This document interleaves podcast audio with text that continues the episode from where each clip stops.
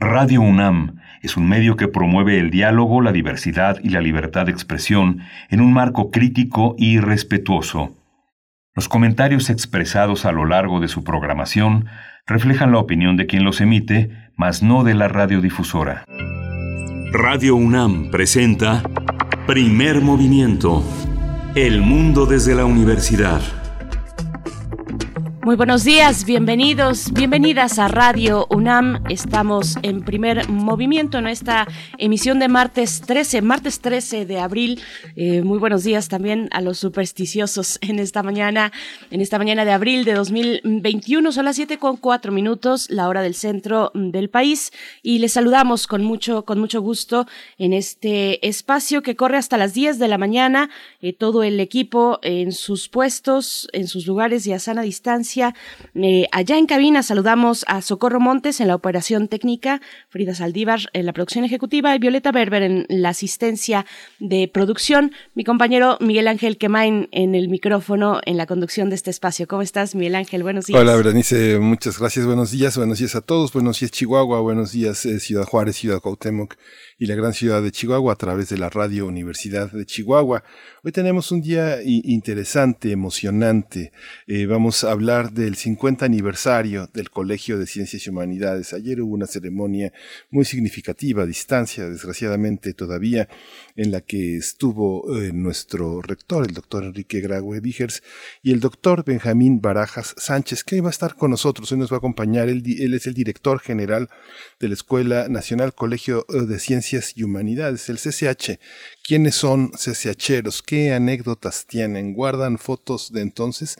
No eran digitales, eran cuando mucho las instantáneas de Polaroid, quien tenía los recursos para llevar su camarota todavía a las instalaciones, pero muchos guardan fotos, muchos las han subido en estos días, así que hoy va a ser un día para los CCHeros, para recordar y para valorar esta gran institución que ha, eh, dado muchos, muchos, muchos este, egresados de una, de una gran importancia para México. Pues saludos, saludos a todos los SHeros que nos están escuchando, los de ayer y los de hoy también. Pues un abrazo fuerte en este aniversario del Colegio de Ciencias y Humanidades. Vamos a tener también para esta hora, hacia el cierre, la charla de cada 15 días con Federico Navarrete, otras historias de la conquista, es el espacio que compartimos con él, eh, la invención de los vencidos, la invención de los vencidos, cómo los mexicanos derrotaron a los indios, es este tema que nos propone Federico Navarrete, quien es historiador, antropólogo e investigador del Instituto de Investigaciones Históricas de la UNAM y también es escritor de diversos libros, de artículos académicos. Eh, lleva junto con un equipo de investigadores e investigadoras eh, este espacio Noticonquista, que bueno, intenta de una manera, me parece muy lúdica y exitosa también acercar la historia de la conquista a los públicos más abiertos, al público en general. Así es que bueno, Federico Navarrete para esta mañana de martes. Sí, vamos a tener también otra voz eh, muy, eh, una, otra voz fundamental, una voz muy interesante que nos propone hoy un, enigma como la esfinge, el inicio de un macrojuicio. Esa es la pregunta de la colaboración de hoy eh, de el, el, escritor, el investigador, el historiador Lorenzo Meyer, quien es investigador del colegio, en el Colegio de México y un colaborador habitual aquí en Primer Movimiento. Y para nuestra nota internacional, Ecuador. Ecuador y su segunda vuelta que ya ocurrió, la segunda vuelta electoral eh, de los comicios presidenciales. Vamos a estar conversando con Jefferson Díaz, periodista venezolano radicado en Quito, en Ecuador. Actualmente colabora para varios medios internacionales y con nosotros ha estado ya en distintas ocasiones pues dando seguimiento a este proceso electoral y a otros eh, pues elementos importantes del Ecuador Así es que bueno, es año electoral importante para la región latinoamericana. Vamos a ver cómo, eh, pues, qué apuntan, a qué apuntan y hacia dónde estos resultados de la segunda vuelta que ya se decidió pues y, y, ya parece todo con más claridad sobre quién será el siguiente presidente de ese país. Sí, vamos a tener también hoy la poesía necesaria en la voz de Berenice Camacho. Así es, con, con mucho gusto compartimos cada mañana con ustedes poesía y cada vez más necesaria y ahora en la distancia, bueno, qué pesado se hace la distancia y el encierro eh, ya a más de un año de estar así en nuestras casas. Para la mesa del día, bueno, una mesa muy interesante también, el periodismo independiente en México desde las redes sociales y los portales web. Vamos a conversar con dos periodistas que tienen un proyecto eh, pues muy interesante que ahora está en un espacio distinto. Vamos a hablar con Álvaro Delgado, periodista, director de investigación del diario digital Sin embargo MX, columnista de El Heraldo de México y conductor de Los Periodistas. Los Periodistas ahora en Sin embargo al aire y también eh, con nuestro colega y colega en ese espacio de Los Periodistas, colega de Álvaro Delgado, Alejandro Páez Varela, periodista y escritor, director general del diario digital Sin embargo MX y también conductor, como decía, de los periodistas en Sin embargo al aire. Pues bueno, mm, va a ser muy interesante esta charla, Miguel Ángel, con ambos, con ambos colegas.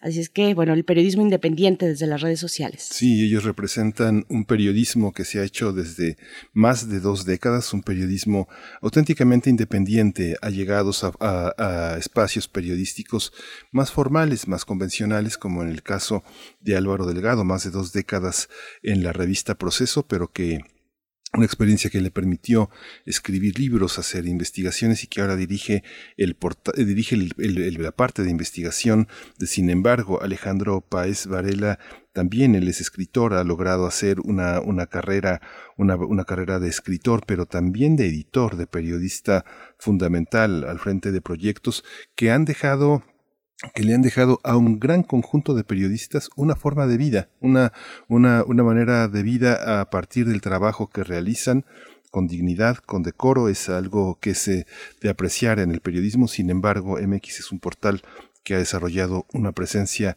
una presencia muy importante desde hace ya muchos años. Así que bueno, va a ser interesante conversar con ellos desde la perspectiva de la independencia que se construye también con una, una vida laboral digna. Por supuesto, pues bueno, nuestra mesa del día dedicada al periodismo independiente en México. Vamos a hacer nuestro corte informativo de cada mañana sobre COVID-19, información nacional, internacional y también información que ocurre en nuestra universidad. COVID-19. Ante la pandemia, sigamos informados. Radio UNAM. La Secretaría de Salud informó que el número de decesos por la enfermedad de la COVID-19 aumentó a 209.702. De acuerdo con el informe técnico ofrecido ayer por las autoridades sanitarias, los casos estimados son 2.473.194. En información internacional, los casos acumulados de coronavirus a nivel mundial alcanzaron la cifra de 136 millones 174 mil contagios. De acuerdo con el recuento de la Universidad John Hopkins, los países más afectados son Estados Unidos, con 31 millones 198 mil 546 casos. Le sigue India, con 13 millones 527 mil 717. Y en tercer lugar se encuentra Brasil, con 13 millones 482 mil 23 casos. El portal de esta universidad, John Hopkins, reporta 2.938.740 decesos por COVID-19 en el mundo. Los países más afectados, bueno, son, este, Estados Unidos, con eh, 562.067 fallecimientos, Brasil con 353.137 y en, y en tercer lugar está México con 209.338.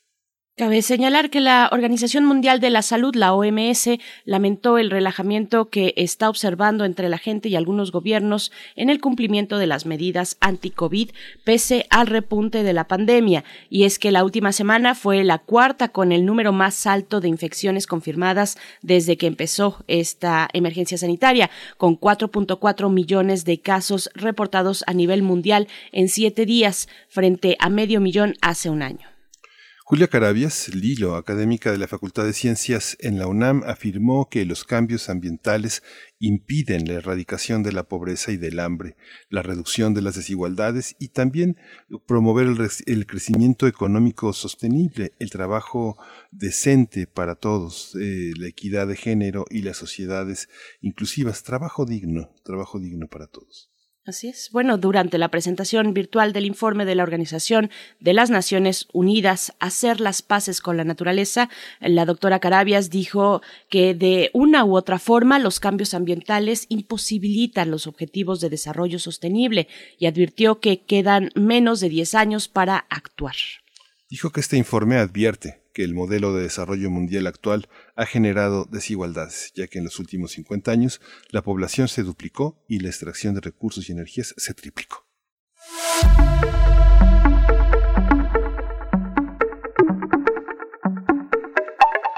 Recomendaciones culturales para esta mañana en el marco del ciclo de conversaciones Arte, Política y Contracultura, El Mundo Hoy, organizado por el Museo Universitario del Chopo y que tuvimos una eh, entrevista amplia la semana pasada aquí en Primer Movimiento al respecto. Bueno, pues el día de hoy, martes, martes se realizará la charla Derechos Indígenas y Organización Comunitaria con la participación de Hernando Chindoy, y Felipe Castelblanco. La transmisión será en vivo eh, eh, de esta actividad, de esta charla, y estará disponible a partir del mediodía en Facebook, Facebook Live y YouTube también del Museo Universitario del Chopo y también la cuenta de YouTube de Cultura en Directo UNAM. Así es que no se lo pierda este ciclo de conversaciones Arte, Política y Contracultura, El Mundo Hoy, organizado por el Museo Universitario del Chopo y convocando también a otras instituciones educativas internacionales, bueno, eh, ha estado, pues ha sido un ciclo bastante interesante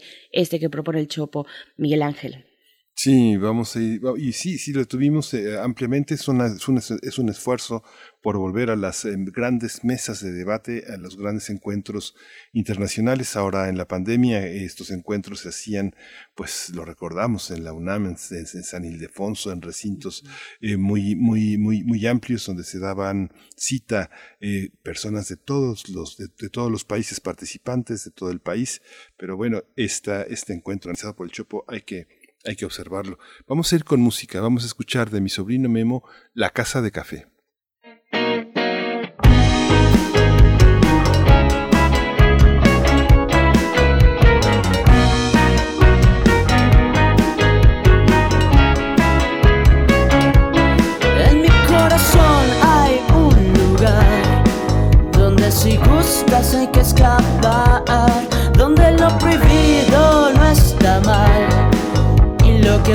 Pasa y quedará.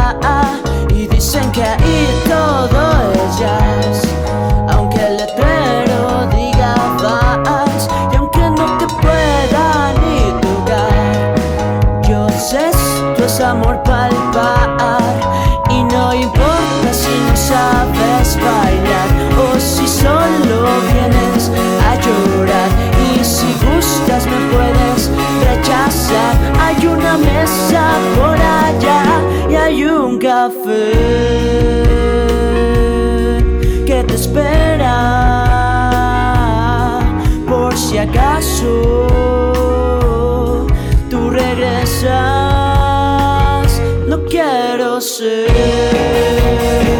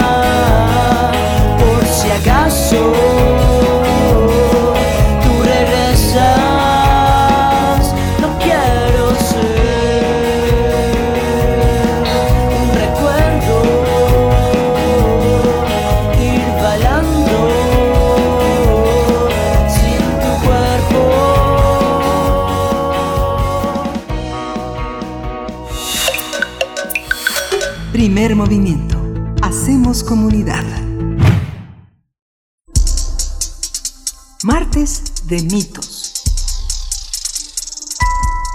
El Colegio, de, el Colegio de Ciencias y Humanidades, el CCH, está de manteles largos por sus 50 años, 50 aniversario. Fue un 12 de abril de 1971 cuando abrieron tres planteles Azcapotzalco, Naucalpan y Vallejo. Al siguiente año se sumaron el Oriente y Sur. El CCH estableció un modelo educativo concebido para que los alumnos aprendieran a aprender, a ser personas activas, en lugar de recibir una enseñanza enciclopédica. En sus alumnos impulsa la capacidad de razonar, de analizar y de investigar a partir de dos lenguajes, el matemático y el español, así como de dos métodos, el histórico y el experimental. Asimismo, cuenta con opciones técnicas que les permite trabajar en caso de que suspendan su actividad escolar. Fue el rector Pablo González Casanova quien en 1971 tuvo el ideal de crear un modelo educativo diferente al sistema positivista, un modelo abierto al aprendizaje y a la investigación, en donde teoría y práctica tuvieran una real comunión para la sociedad mexicana. El Colegio de Ciencias y Humanidades es uno de los dos subsistemas de bachillerato de la UNAM y esto es un motivo de orgullo y de celebración no solo para la comunidad del colegio, sino para toda la universidad. Pues vamos a conversar sobre los 50 años de vida del Colegio de Ciencias y Humanidades y este día nos acompaña el doctor Benjamín Baraja Sánchez, director general de la Escuela Nacional Colegio de Ciencias y Humanidades. Y bueno, es un gusto y, un privilegio poder conversar a estos 50 años de vida de nuestro querido CCH, doctor Benjamín Baraja Sánchez. Bienvenido a Primer Movimiento. Muchísimas gracias por la invitación y muy buenos días. Doctor, Gracias. Doctor Benjamín Barajas, eh, bueno, el, el, modelo, eh, ¿quién iba a pensar que eh, a mí me toca ser egresado del, del, CCH? Berenice representa el otro subsistema, que es el de la preparatoria, pero es, es, curioso, uno sale del CCH y una de las cosas que uno aprende es hacer preguntas, muchas preguntas que son las preguntas correctas. ¿Cómo, cómo recibe usted esta responsabilidad de celebrar estos 50 años, mirar para atrás y mirar hacia adelante? Pues sí, muchas gracias y me alegro muchísimo que seas egresado del colegio. Eh, decimos que el colegio cambia las vidas de los jóvenes y para bien y, celebramos con mucho gusto estos primeros 50 años. Eh, es una gran responsabilidad eh, estar al frente en este momento del colegio y pues sí, no podemos sintetizar en pocas palabras lo que el colegio ha significado para más de un millón de jóvenes que han pasado por sus aulas y eh, efectivamente el colegio busca que los alumnos tengan una perspectiva crítica de la sociedad, pero que también aporten eh, propuestas para solucionar los conflictos sociales. Eh, nuestros alumnos aprenden con autonomía, como ustedes bien decían, también aprenden a, hacer cosas con lo que ellos han adquirido de conocimientos y tienen eh, una formación eh, que les permite hacer, hoy diríamos que ser mejores ciudadanos, eh, integrados a una sociedad en perpetuo cambio, ¿no? Doctor Benjamín Barajas, bueno, yo me quedo pensando en, esto, la autonomía y la libertad, que muchas veces nos da miedo cuando se deposita en, en jóvenes, en jóvenes que todavía no tienen la mayoría de edad, o, en cualquier persona, de hecho, la libertad nos da, nos da un poco de miedo o puede darnos miedo, pero también es la puerta a abrir a muchas posibilidades. Eh, ¿cómo, ¿Cómo pensar la libertad y la autonomía desde un modelo educativo, pero también desde una comunidad estudiantil? Donde pues corren distintas expresiones en los pasillos, en los espacios diversos, en la convivencia cotidiana, eh, doctor Benjamín. Sí, muchas gracias. Mira, eh, la libertad siempre debe ir acompañada de la responsabilidad y por otro lado es la única forma en que podamos eh, tener alumnos que vayan adquiriendo criterios propios y que vayan autorregulándose. Ese es uno de los criterios fundamentales. Yo te quiero decir que a lo largo ya de nuestras 50 generaciones, lo primero que les sorprende a los jóvenes es justamente esa libertad que tienen en la escuela y que no la tenían en, en, el, en el sistema anterior que por su naturaleza más tradicional, más controlador. Pero el, proceso que viven en el colegio los va formando de tal manera que cuando llegan a primer semestre eh, se ven todavía muy cohibidos, los jóvenes eh, están a la expectativa, cuando pasan a segundo, tercero y cuarto, viven ese proceso de, de ser libres y no saben qué hacer, ¿verdad? Hay veces que, que se van a un extremo, pero ellos mismos van regulándose. Cuando tú los tienes en quinto y sexto, tienes a unos jóvenes en donde el modelo educativo ya actuó sobre ellos y son libres y responsables. ¿Cómo lo sabemos? Por los resultados académicos que obtenemos. Por ejemplo, ser profesor de primero y segundo semestre es una tarea ardua porque les das la libertad para que opinen en clase, para que cuestionen, para que se relacionen con sus compañeros y cuando estás en quinto y sexto ves a jóvenes que participan, que piden turno de palabra, que argumentan y que tienen una postura ante el mundo. De tal manera que cuando eh, pasan a facultades es muy fácil advertir a los egresados del colegio. Los profesores les dicen, fue mi caso, que yo también soy egresado del colegio, me, me decían los profesores, tú vienes del CCH, ¿verdad? ¿Por qué maestro? ¿Por qué me descubrió? Pues por la forma en que hablas, por la forma en que argumentas, porque estás cuestionando cosas, ¿no? Es un, proceso muy bonito del colegio para sus alumnos. Doctor, doctor eh, eh, Benjamín Barajas, ¿cuál es eh, la, hemos descubierto en las últimas décadas que la adolescencia es un, un periodo eh, estrictamente de una manera pues positivista que dura eh, hasta mediados de los de los 20. ¿Cómo enfrentar una una adolescencia eh, en, que enfrenta muchos problemas en el país, las personas que no alcanzan a tener una educación formal ¿Qué distingue al CCH frente a estas libertades? A mí una de las cosas que me sorprendió es que eh, pasé el primer semestre y nadie mandó llamar a mi mamá. Esta, esta parte eh, de la solvencia personal, de hacer los trámites eh, de continuidad, de enfrentar los préstamos a la biblioteca sin la tutela de, de los padres y que en la que poco a poco uno se va separando de este reporte diario que hacía a, los padres en la secundaria. ¿Cómo se da este proceso ah, en, el, en el marco de un desarrollo emocional y mental? Bueno, eh, eso es muy importante. Para nosotros, el alumno es el sujeto de su propio aprendizaje. Eh, es muy interesante cómo a partir de que llega, eh, los maestros y la gente de apoyo, eh, los directivos, se refieren a él como un interlocutor, como aquel que va teniendo las capacidades para hacerse responsable de su propio proceso de, aprendizaje, aprender con autonomía. Y, y lo ejercemos desde el principio. Eh, a mí como profesor, como eh, después directivo, eh, siempre me asombraba que de vez en cuando venía algún papá o mamá y empezaba a hablar del joven con el joven enfrente. Entonces yo siempre lo que hacía es hablar con el joven y preguntarle a él qué opinaba de lo que su papá o su mamá decían. Y eso le sorprende mucho a los padres, que nosotros tenemos al alumno en el centro. Para el colegio es lo fundamental es al, el alumno o la alumna como interlocutores reales. Y hemos aprendido nosotros también, con la experiencia de los años, que es la mejor forma de enseñar, hacer que nuestros jóvenes se vuelvan responsables de su aprendizaje. Y lo que hemos visto es que, eh, en, por ejemplo, cuando viene ya el proceso de egreso, los jóvenes van, van ya eh, madurando, van empujando eh, su propia formación y ellos solos, solos como que se regularizan y terminan sus tres años de bachillerato.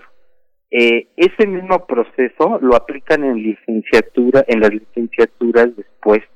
Son buenos jóvenes para investigar, para adquirir el conocimiento por su cuenta. Van a bibliotecas, se consultan, elaboran trabajos escritos, exponen, son, son personas libres. Es, yo creo que es el mejor modelo para enseñar a los adolescentes de esta época, porque los adolescentes de esta época, merced al uso de las redes sociales, son muy independientes en ese sentido, pero es necesario hacerlos reflexionar sobre la información que adquieren para que la discriminen, la valoren y obtengan la mejor. Por eso eh, también el profesor del colegio es un guía del aprendizaje, es un asesor y, y este modelo que el, el doctor don Pablo González Casanova imaginó en el 71 tiene más vigencia que nunca, porque ahora los jóvenes justamente están todavía más avanzados en esa búsqueda de autonomía y el modelo encaja perfectamente. El modelo les brinda acompañamiento para que esa libertad que, que ellos anhelan la, la vayan encauzando con responsabilidad.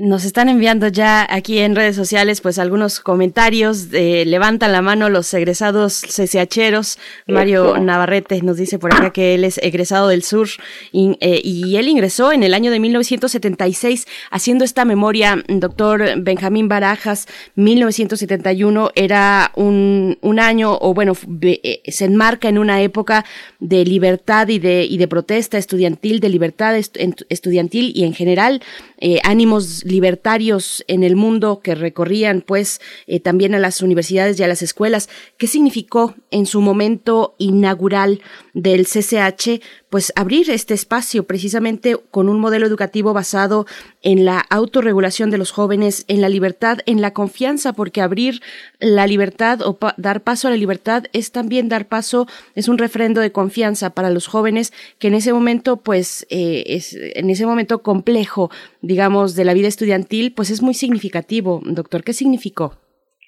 Bueno, significó justamente, eh, como bien dices, darles un voto de confianza a los jóvenes. Mira, los jóvenes del 71 venían de un proceso de un movimiento social eh, muy trágico al final en el 68, pero se habían venido manifestando a lo largo de los años 60 por eh, eh, por espacios, por más espacios de educación media y superior y eh, no eh, la Escuela Nacional Preparatoria, nuestro sistema hermano en este proceso, pues no tenía el cupo suficiente. De tal manera que eh, hacia 1970 egresan de la secundaria en promedio 15 mil alumnos que no hubieran tenido espacios en, en otra parte. El colegio inicia sus actividades el 12 de de abril del 71 y da cabida en sus tres planteles a 15 mil estudiantes justamente eh, de, de este nivel y con esto se inicia la historia del colegio.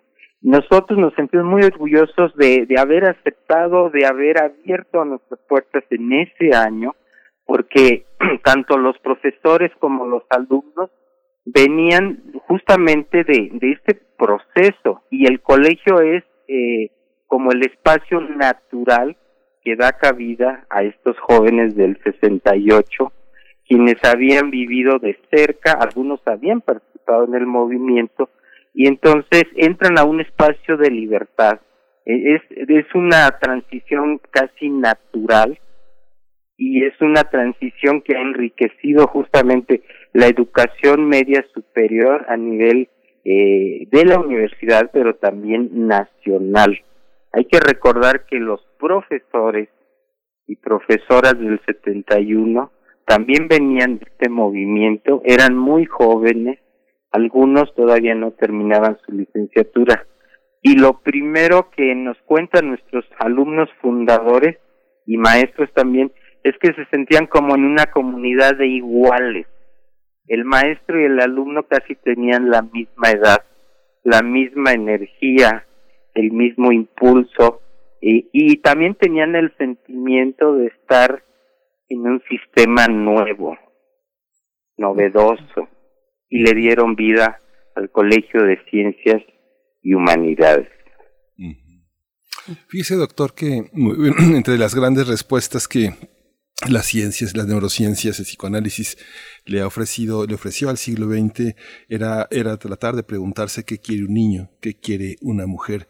Pero en el caso del adolescente, eh, en el caso del psicoanálisis, que es una de las ciencias de la, de la mente más eh, importantes del siglo XX, la respuesta quedó inconclusa. Lo que dijo es que era una oportunidad para reeditar la infancia. Esta, esta visión de, eh, de, la escuela, uno puede elegir equivocarse de carrera y, y volver a intentarlo y volver a intentarlo desde las ciencias hasta las ciencias sociales, hasta las humanidades, pero en el caso de la prepa, de, la, de, la, de esta educación, de este nivel, ¿qué pasa eh, cuando los modelos... Eh, eh, no fracasan los modelos, fracasan las personas frente a los modelos también.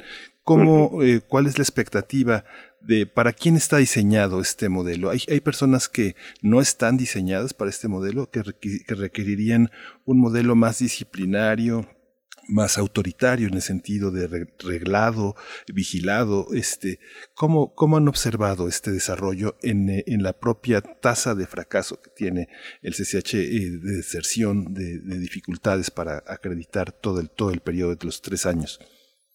Sí, eh, pues mira, eh, muy, muy pertinente la, la pregunta. El proceso de adolescencia eh, quizá todas eh, las etapas del desarrollo de, del ser humano eh, sean pues importantísimas, pero la adolescencia es crucial. eh, eh, los jóvenes están en el proceso de, de, de, ser todavía niños, los que recibimos en el colegio, y luego eh, en, a lo largo de tres años, y acaso cuatro, se opera un proceso de crecimiento emocional, y físico que los coloca ya en el umbral de la juventud y eh, o de la primera juventud. Ese proceso es fundamental para su desarrollo anímico y profesional. Aquí se reafirma el ser del alumno. Y la tarea del colegio es fundamental. No hay posibilidad de desarrollo del ser si no es en una libertad porque recordemos que después de los 18 años en México, los jóvenes pueden decidir sobre sí mismos, pueden eh, tomar decisiones que antes no, porque tienen al padre o tutor, a la madre. Entonces, el colegio actúa justamente para que elijan con responsabilidad y con criterio. Eh, yo digo que el colegio está hecho para todos, para todos los gustos y, temperamentos, porque nosotros a lo largo eh, de estos 50 años hemos visto que tenemos alumnos eh, de un perfil eh, como muy sistemático, muy organizado, que, que van corriendo paralelo con el, con el modelo educativo y terminan con muy buenos resultados. Hay otros jóvenes que por su contexto social, por, por estas cuestiones de, de necesidades económicas, de formación también de sus padres, pues tienen más carencias, pero justamente allí actúa la escuela para tratar de nivelarlos con los otros jóvenes. ¿Qué pasaría con un colegio que recibiera solo a los marginales? Pues tendría, nos haría falta esa socialización con todos los ámbitos y todos los niveles sociales.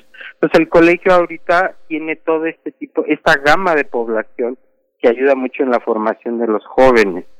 Y también es verdad que la población estudiantil del colegio ha cambiado a lo largo de estos 50 años.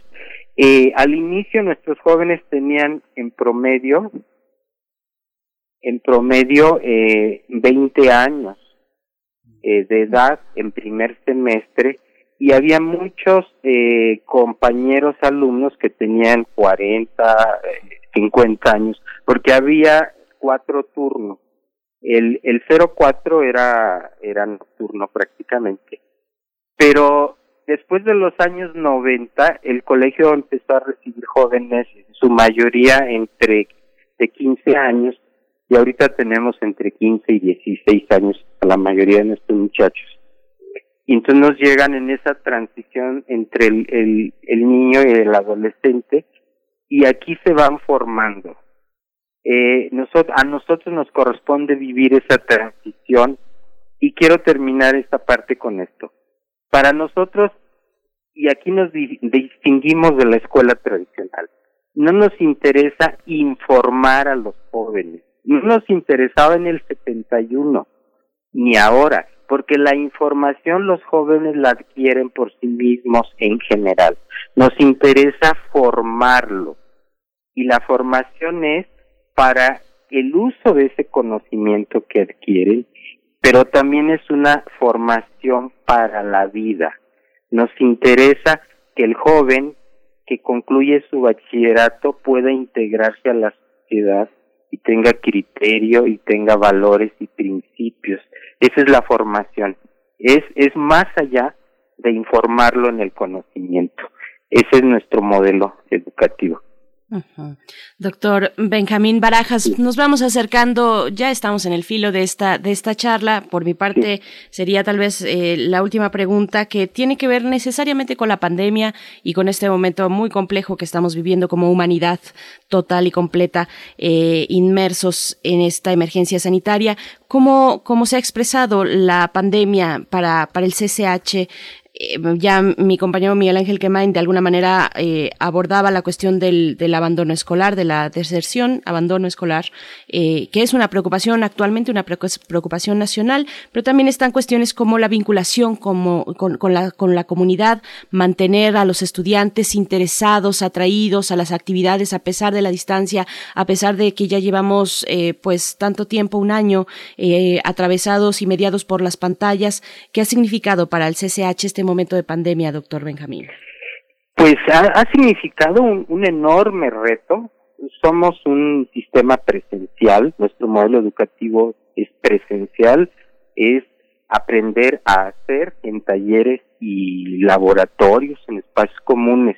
Eh, ha sido un reto que también ha representado una gran oportunidad para el uso de las herramientas tecnológicas y, y poder liberar pues los efectos de esta pandemia. Yo te quiero decir que hay que hacer un enorme reconocimiento a las maestras y maestros, a las alumnas y alumnos, porque han logrado a lo largo de más de un año continuar eh, enseñando y aprendiendo aún en estas condiciones, lo cual nuevamente refleja que el colegio eh, se centra en el aprender a aprender y aprender con autonomía aún eh, a la distancia.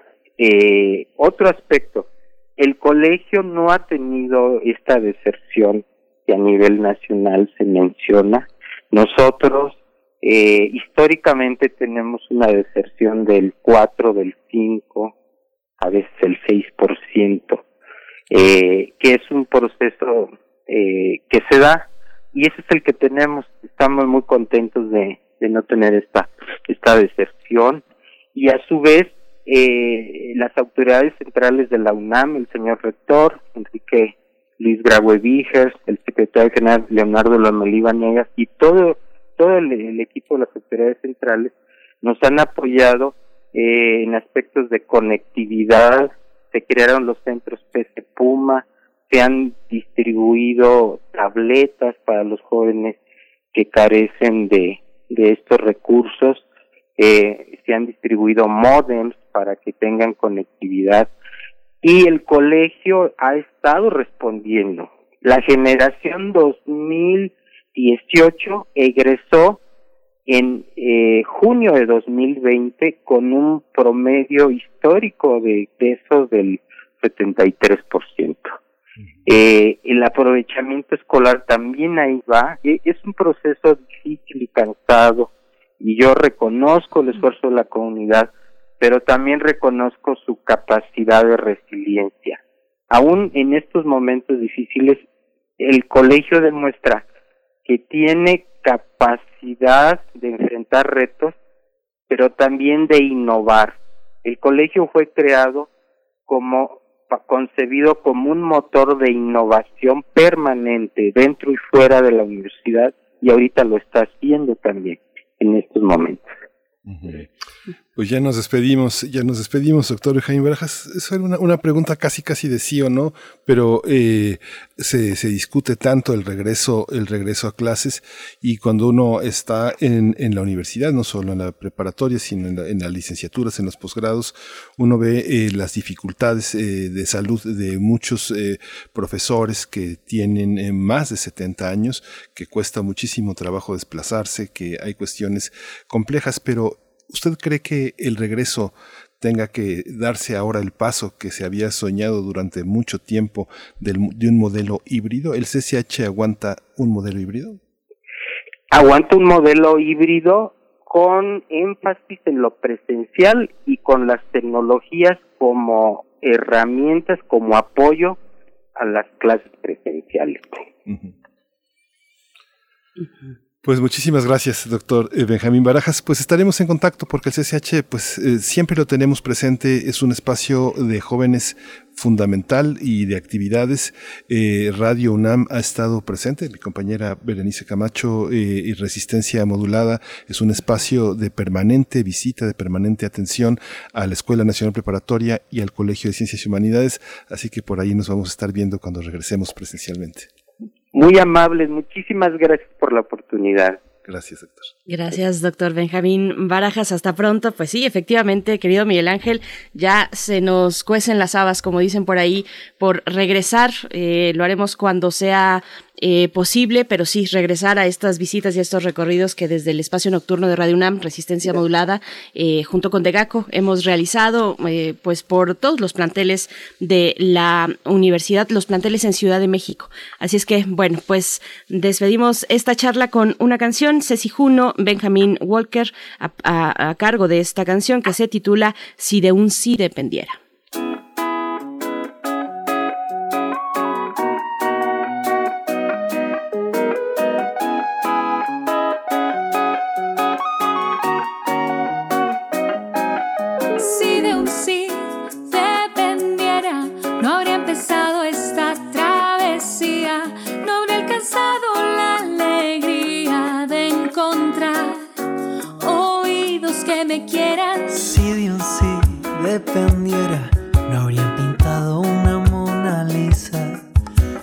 contagiosa risa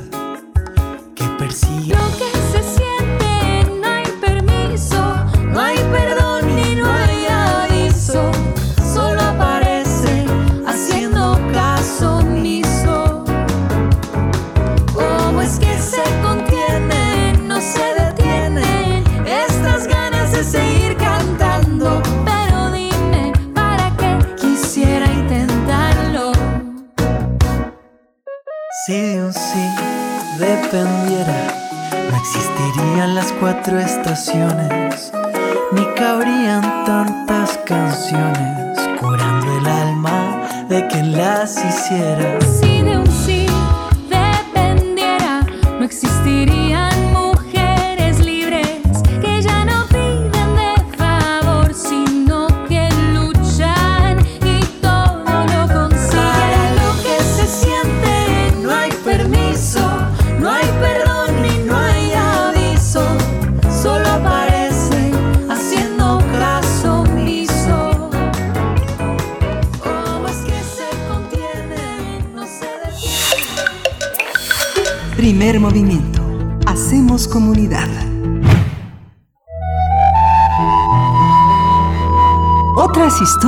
De la conquista.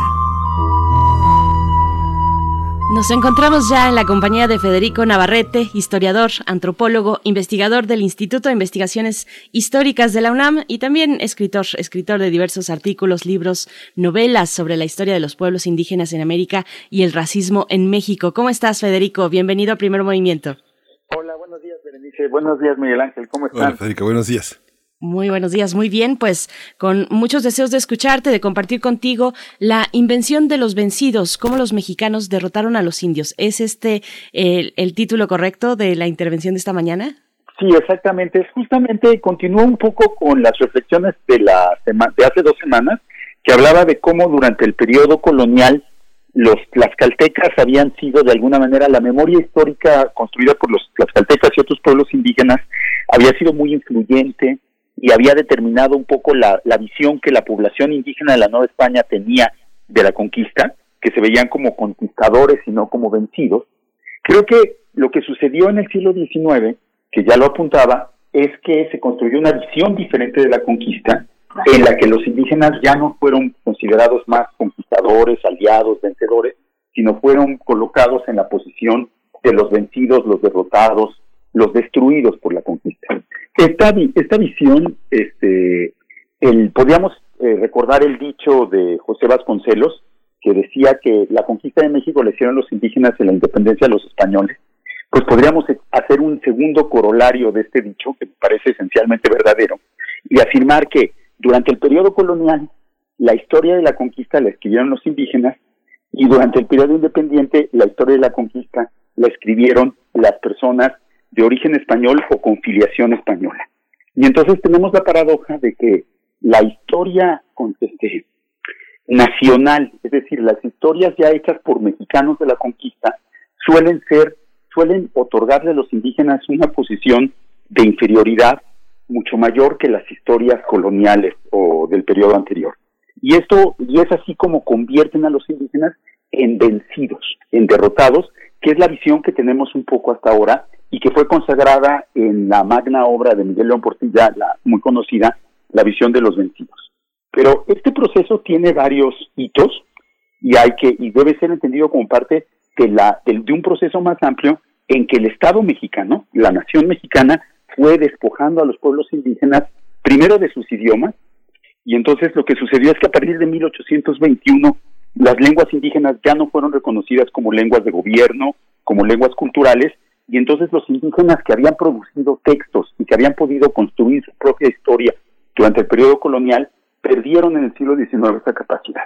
Entonces, para ser vencidos eh, en la conquista, los indígenas tenían también que ser vencidos en el presente del siglo XIX, y el primer paso fue quitarles la lengua, y el segundo caso, paso fue construir un nuevo tipo de conocimiento histórico, que es la ciencia histórica moderna, que se pretende científica y académica y todo eso, pero que excluía de origen a los indígenas.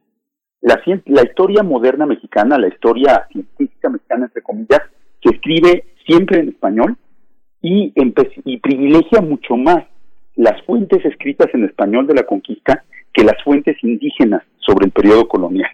De hecho, a lo largo del siglo XIX, por ejemplo, los historiadores mexicanos empezaron a idealizar, yo diría casi idolatrar la figura de Hernán Cortés y, y, lo convirtieron a Hernán Cortés y sus cartas de relación en algo así como los fundadores de la historia mexicana moderna.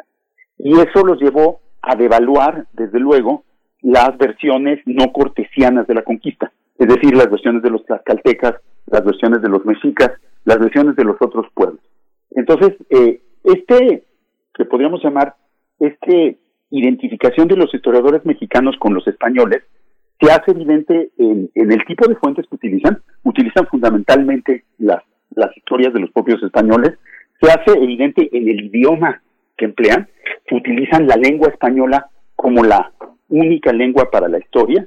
Y, sí, y se evidencia también en detalles simbólicos. Por ejemplo, en 1919 se funda la Academia Mexicana de la Historia, que es una institución que se supone que reúne a los mejores historiadores del país. Y esa academia se desde que desde su fundación, 100 años después de la independencia, se define a sí misma como corresponsal de la Real Academia de la Historia de Madrid. Y si uno busca el sitio web de la Academia Mexicana de la Historia, todavía dice Academia Mexicana de la Historia, corresponsal de la Real de Madrid.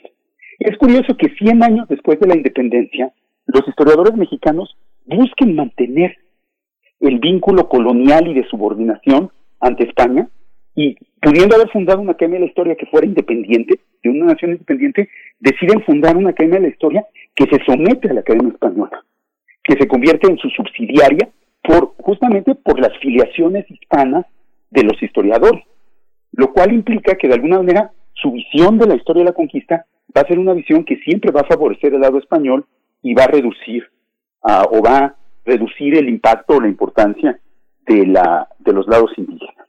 Esta, entonces, como vemos, es una exclusión lingüística, es una exclusión histórica y es también una exclusión política. Hay una clara afiliación prohispana desde la historia académica mexicana.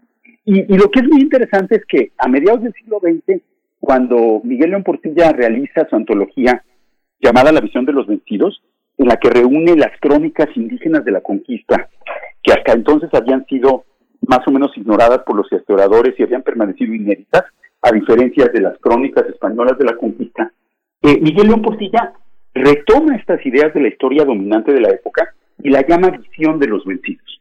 Y esto puede ser que se aplique, creo que el título no es completamente inexacto cuando hablamos de las crónicas escritas por los mexicas, por los derrotados mexicas que en efecto perdieron la guerra de 1519 a 1521 y en sus historias recopiladas por Bernardino de Sagún o en los anales de Tlatelolco sobre todo, pues básicamente cuentan la historia de una derrota, de una derrota militar y política. Sin embargo, León Portilla incluyó en su visión de los vencidos a los tlaxcaltecas, que como hemos visto, pues no tenían nada de vencidos, ganaron la conquista y además durante el periodo colonial construyeron una visión de la conquista en que los indígenas eran los conquistadores, no los conquistados. Y León Portilla ignora completamente esta perspectiva tlaxcalteca e incluye fragmentos de los tlaxcaltecas al lado de los fragmentos de los mexicas, como si los tlaxcaltecas fueran tan vencidos como los mexicas. Eh, esto todavía me no deja de sorprenderme esta operación y sobre todo no deja de sorprenderme que haya sido tan natural a mediados del siglo XX afirmar que los tlaxcaltecas eran vencidos pese a que la evidencia histórica en el sentido contrario era, bueno, es eh, incontrovertible, ¿no? Eh, esta, esta visión de todos los indígenas como vencidos también se muestra unos años después en la edición que se hace del lienzo de Tlaxcala, una espléndida edición que se hizo en los años 70, que es la edición que todos usamos hasta la fecha, y que pues tiene excelentes comentarios históricos de cada lámina, es realmente una edición muy, muy bien hecha y por, por grandes eruditos, pero al mismo tiempo el título que le dan a su estudio del lienzo de Tlaxcala es La conquista de México por Hernán Cortés.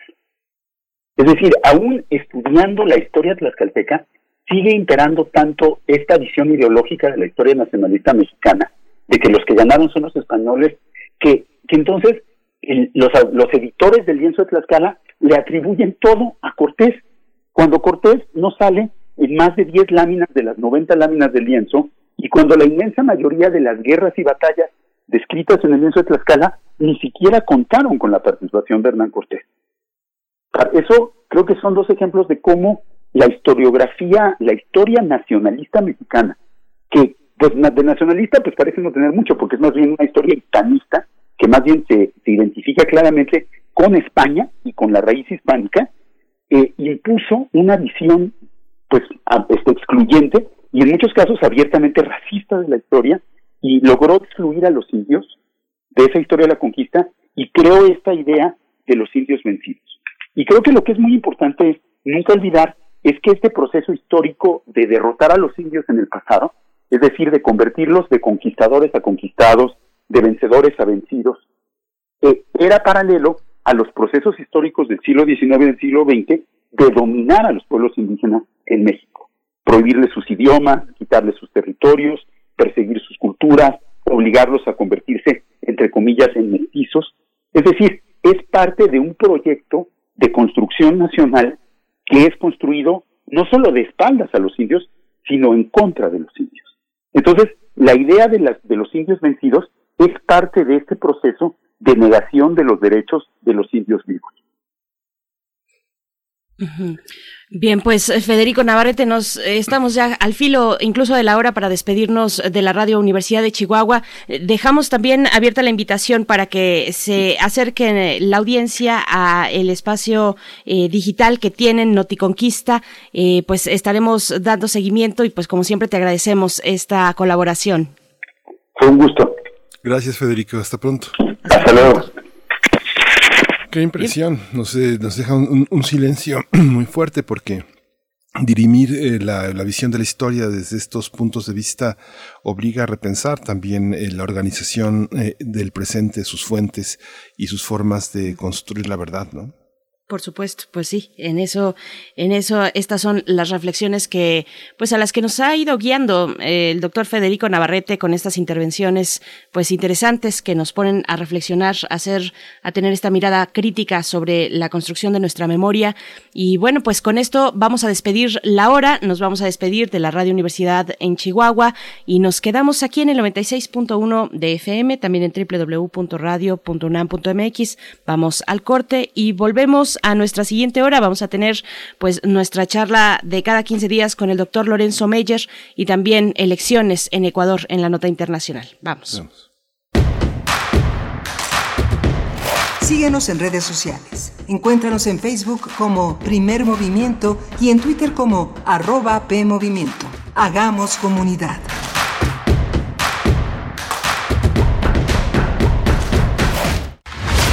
Acciones UNAM 2021. En esta pandemia, la Universidad Nacional ha trabajado intensamente en beneficio de la población. Colabora en el área médica de la Unidad Temporal de Atención COVID-19 Centro City Banamex, donde el personal especializado, médicos y enfermeras universitarios brindan apoyo de primer nivel con sentido humano. Acciones UNAM. Somos la Universidad de la Nación. En esta época tan difícil que estamos viviendo, la música es un bálsamo para el espíritu. Soy Ana Lara y los invito a que escuchen la música que hacemos los compositores aún en el encierro en Hacia una nueva música todos los miércoles a las 18 horas, por supuesto, en Radio Una. Experiencia sonora.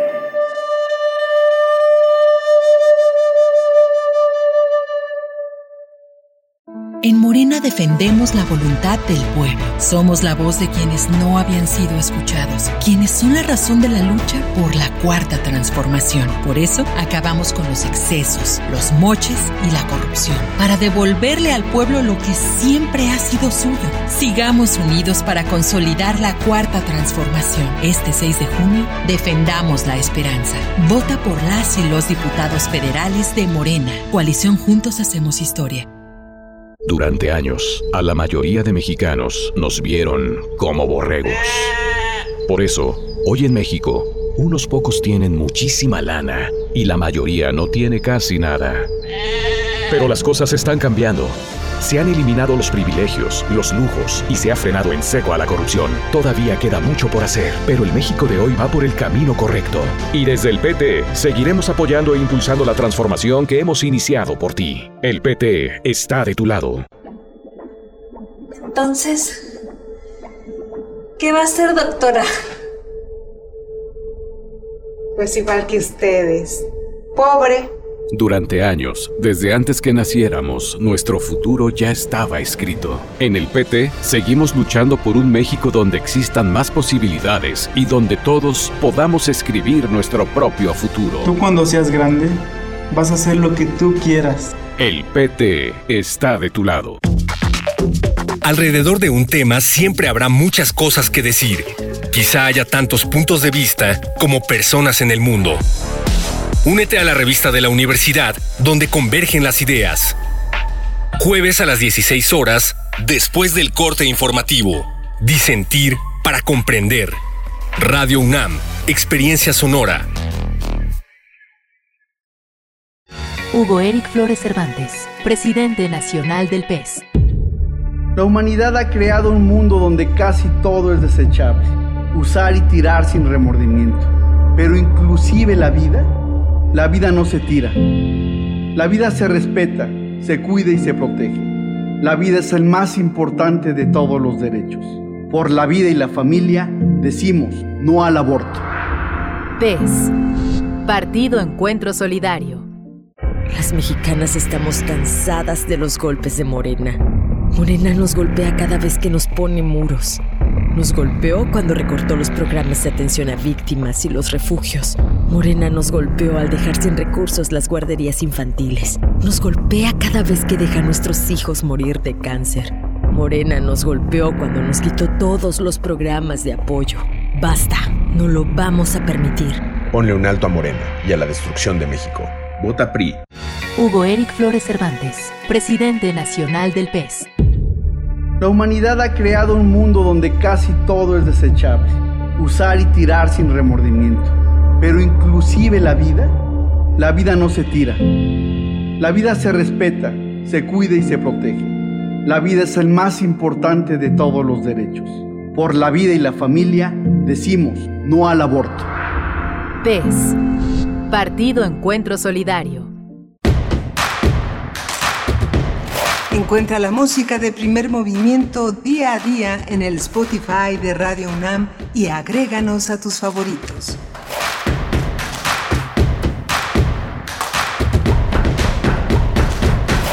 Hola, buenos días. Ya estamos aquí en primer movimiento en este martes 13, que bien mi compañera Berenice Camacho en la primera hora de primer movimiento dijo eh, también bienvenido martes 13 para los supersticiosos y para los que no lo son también, pero martes 13 recuerdo que se decía ni te cases ni te embarques. Le damos la bienvenida a la radio universitaria, allá a la radio Nicolaita, allá en Morelia, Michoacán. Estamos eh, Socorro Montes en los controles técnicos de primer movimiento, Frida Saldívar en la producción ejecutiva. Violeta Berber en la asistencia de producción y Berenice Camacho en la conducción. Querida Berenice, buenos días. Miguel Ángel Quemain, muy buenos días, buenos días a la audiencia de la radio Nicolaita. Por ahí eh, todavía alguien nos decía en redes sociales, es Nicolaita.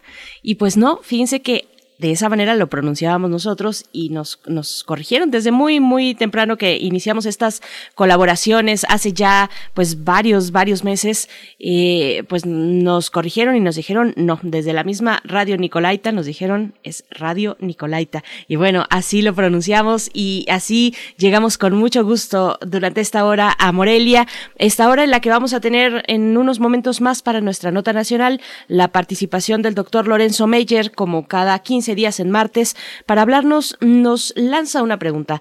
¿El inicio de un macrojuicio es lo que propone para esta mañana el doctor Lorenzo Meyer. Estaremos conversando con él en breves momentos. Él es profesor investigador universitario y, bueno, eh, conocido su interés académico que se ha centrado en la historia política mexicana del siglo XX hasta la actualidad de la relación bilateral también con los Estados Unidos. Así es que, bueno, entre muchas otras cosas, eh, la política mexicana y toda su expresión amplia. Así es que Lorenzo Meyer en unos momentos más, Miguel Ángel. Sí, vamos a tener también la presencia de Ecuador, la segunda vuelta en las elecciones presidenciales. Vamos a tratar este tema, ese tema con Jefferson Díaz. Jefferson es un periodista venezolano que tiene mucho tiempo radicando en Quito, en Ecuador, y actualmente colabora para medios, varios medios internacionales, y entre ellos Primer Movimiento, que generosamente contribuye con su punto de vista y su, y su crónica in situ de lo que sucede en este gran país que es Ecuador. Por supuesto, pues bueno, nos siguen llegando algunos comentarios sobre los 50 años del CCH. Tuvimos esta oportunidad de conversar con el doctor Benjamín Barajas en la hora anterior, director general de la Escuela Nacional Colegio de Ciencias y Humanidades, el CCH.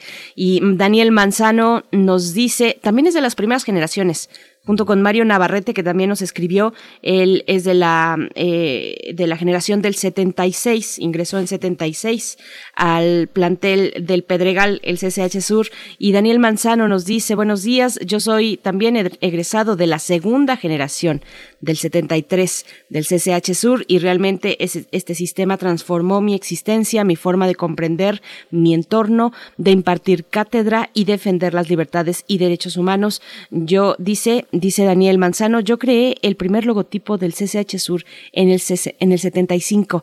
Así es que, bueno, pues gracias Daniel y, enhorabuena a todos los CCHeros que están de manteles largos con estos 50 años, medio siglo del Colegio de Ciencias Humanidades de una perspectiva, de una visión eh, distinta de cómo, eh, de, convivir, de convivencia de los jóvenes basada en la libertad, en la autorregulación, en la autonomía progresiva. Así es que felicidades a todos los SHeros. Yo soy de la Escuela Nacional Preparatoria, pero, pero bueno, también les echo porras, Miguel Ángel. sí, me acuerdo cuando visitábamos los tableros era era la sensación como que si tuviera sacado este bola negra en, en, en, la en el sistema militarizado del servicio militar nacional que te hubiera tocado el cuarto turno en un, en un CCH que estaba lejísimos de tu casa, era así Mm. como el, el, el terror de la noche y de lo incierto. Salir a las 10 de la noche era así como buscabas las permutas para otra vez re- reincorporarte a los que estudiábamos en la mañana, a los horarios de las 7 de la mañana, pero, pero bueno, son parte de las aventuras eh, de la formación. Ahora que decía Manzano, que es de la generación del 76, pues han pasado muchos años, casi 50 años de, de, de- de haber egresado de esta, de esta escuela. ¿no? Ujú, Del 73 es él, de la segunda generación, egresado de la segunda generación. Así es que bueno, eh, eh, muchos, muchos SHeros en nuestra audiencia. Les felicitamos y les abrazamos a todos y cada uno de ustedes. Vamos, pues nos vamos ya, querido Miguel Ángel, con nuestra nota nacional, porque ya está el doctor Lorenzo Meyer Vamos. en la línea. Primer movimiento. Hacemos comunidad. Nota nacional. Querido doctor Lorenzo Meyer, muy buenos días. Qué gusto poder eh, estar contigo en este espacio, poder dialogar. El inicio de un macrojuicio es la propuesta tuya para la audiencia de primer movimiento. ¿Cómo estás? Buenos días.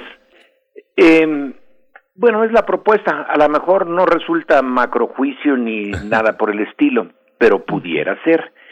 Y la idea es eh, examinar esta primera etapa del juicio a antiguos eh, miembros del eh, Senado, en particular el de Jorge Luis Lavalle Mauri, eh, ex senador del PAN, que está ahorita en el centro, eh, o bueno, en una de las madejas, vamos a ponerlo así, que empieza a desatar una bola, pero realmente bien hecha de complicidades eh, para llevar a cabo un eh, pues eh, macro robo a Pemex.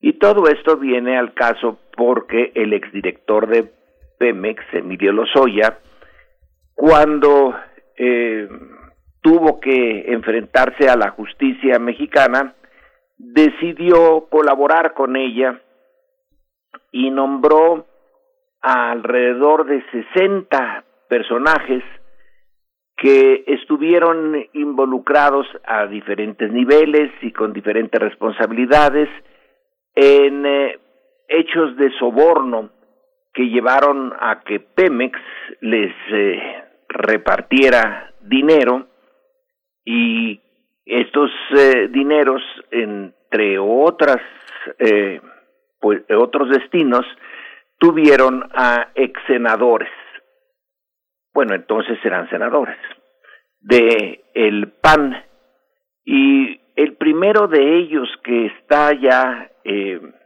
detenido y que se está eh, empezando a juzgar en este momento, en estos días, es este eh, ex senador por Campeche, el panista Lavalle Mauri. Y bueno, aquí podemos quizá empezar a entender un poquitín de lo que pasa con Emilio Lozoya. Emilio Lozoya, en realidad, exdirector de Pemex, no lo hemos visto. Y eso me lo recordó hace muy poco tiempo alguien que tiene sus dudas y serias dudas sobre lo que hay detrás de este juicio. Dice, nunca se le vio llegar a Emilio Lozoya a México, hay unas fotografías ahí muy borrosas del personaje en eh, vehículos oficiales y se dice que está en su casa, se dice que estuvo en un hospital, eh, que hizo esas declaraciones, pero todo está en la bruma. Y debo de confesar que sí, no es eh, claro cómo empezó este eh, juicio y además si por alguna razón estas sospechas de alguien que bueno quiere ser eh, dura con eh, el, los procedimientos del actual gobierno si por alguna razón resultaran eh, verdad caramba el escándalo sería aún mayor que el de la el robo a, a Pemex, porque sería realmente un teatro de la justicia en el cual entra la Fiscalía General de la República. Y si falla en este aspecto, bueno, pues ya no tiene ningún sentido seguir confiando en esa institución. Pero el punto es que hasta este momento, sí, sí hay unos eh, indicios un tanto raros.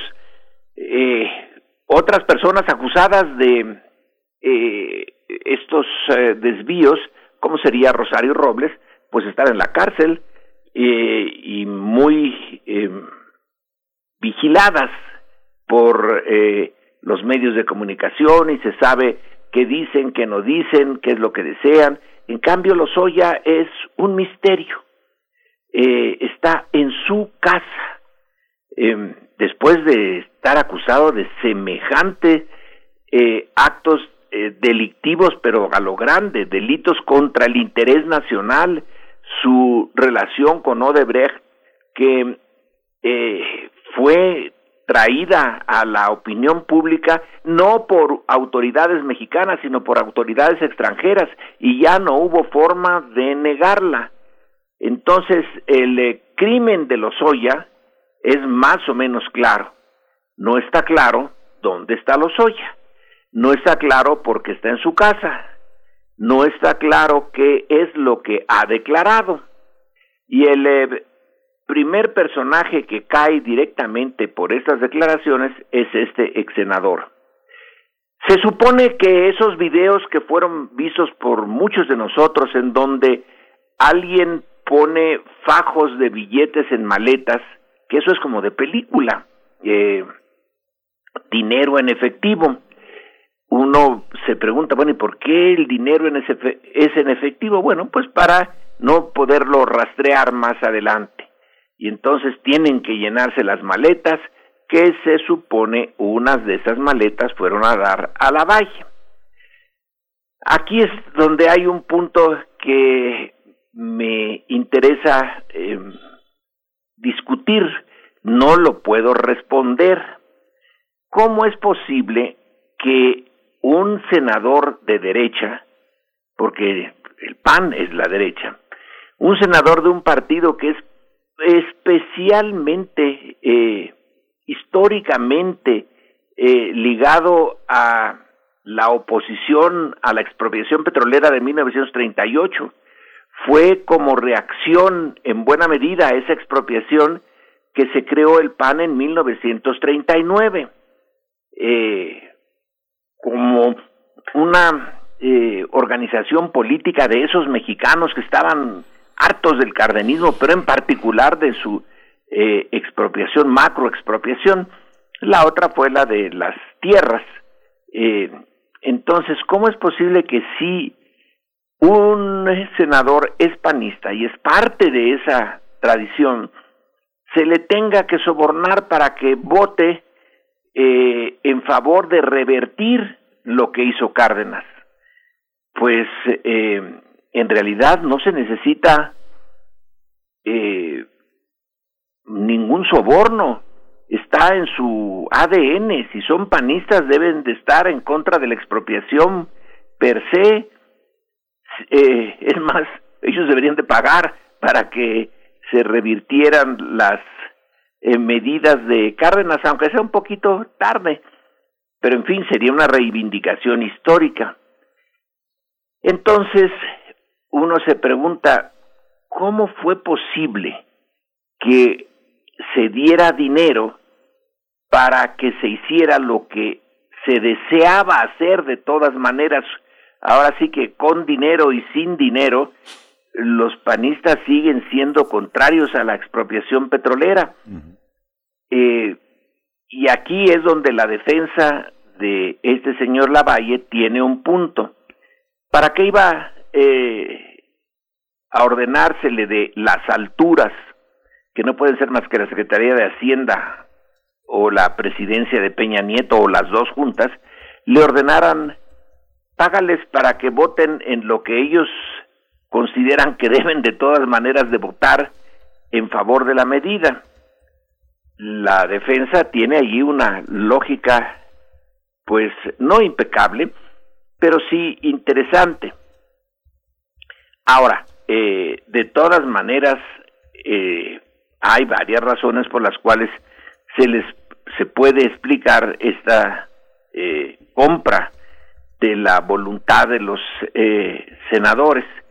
Probablemente ese dinero iba a ir a campañas políticas, iba a ir no a los bolsillos de los senadores, sino a otras tareas y fortalecer otras partes del eh, proyecto panista o cualquier cosa eh, parecida.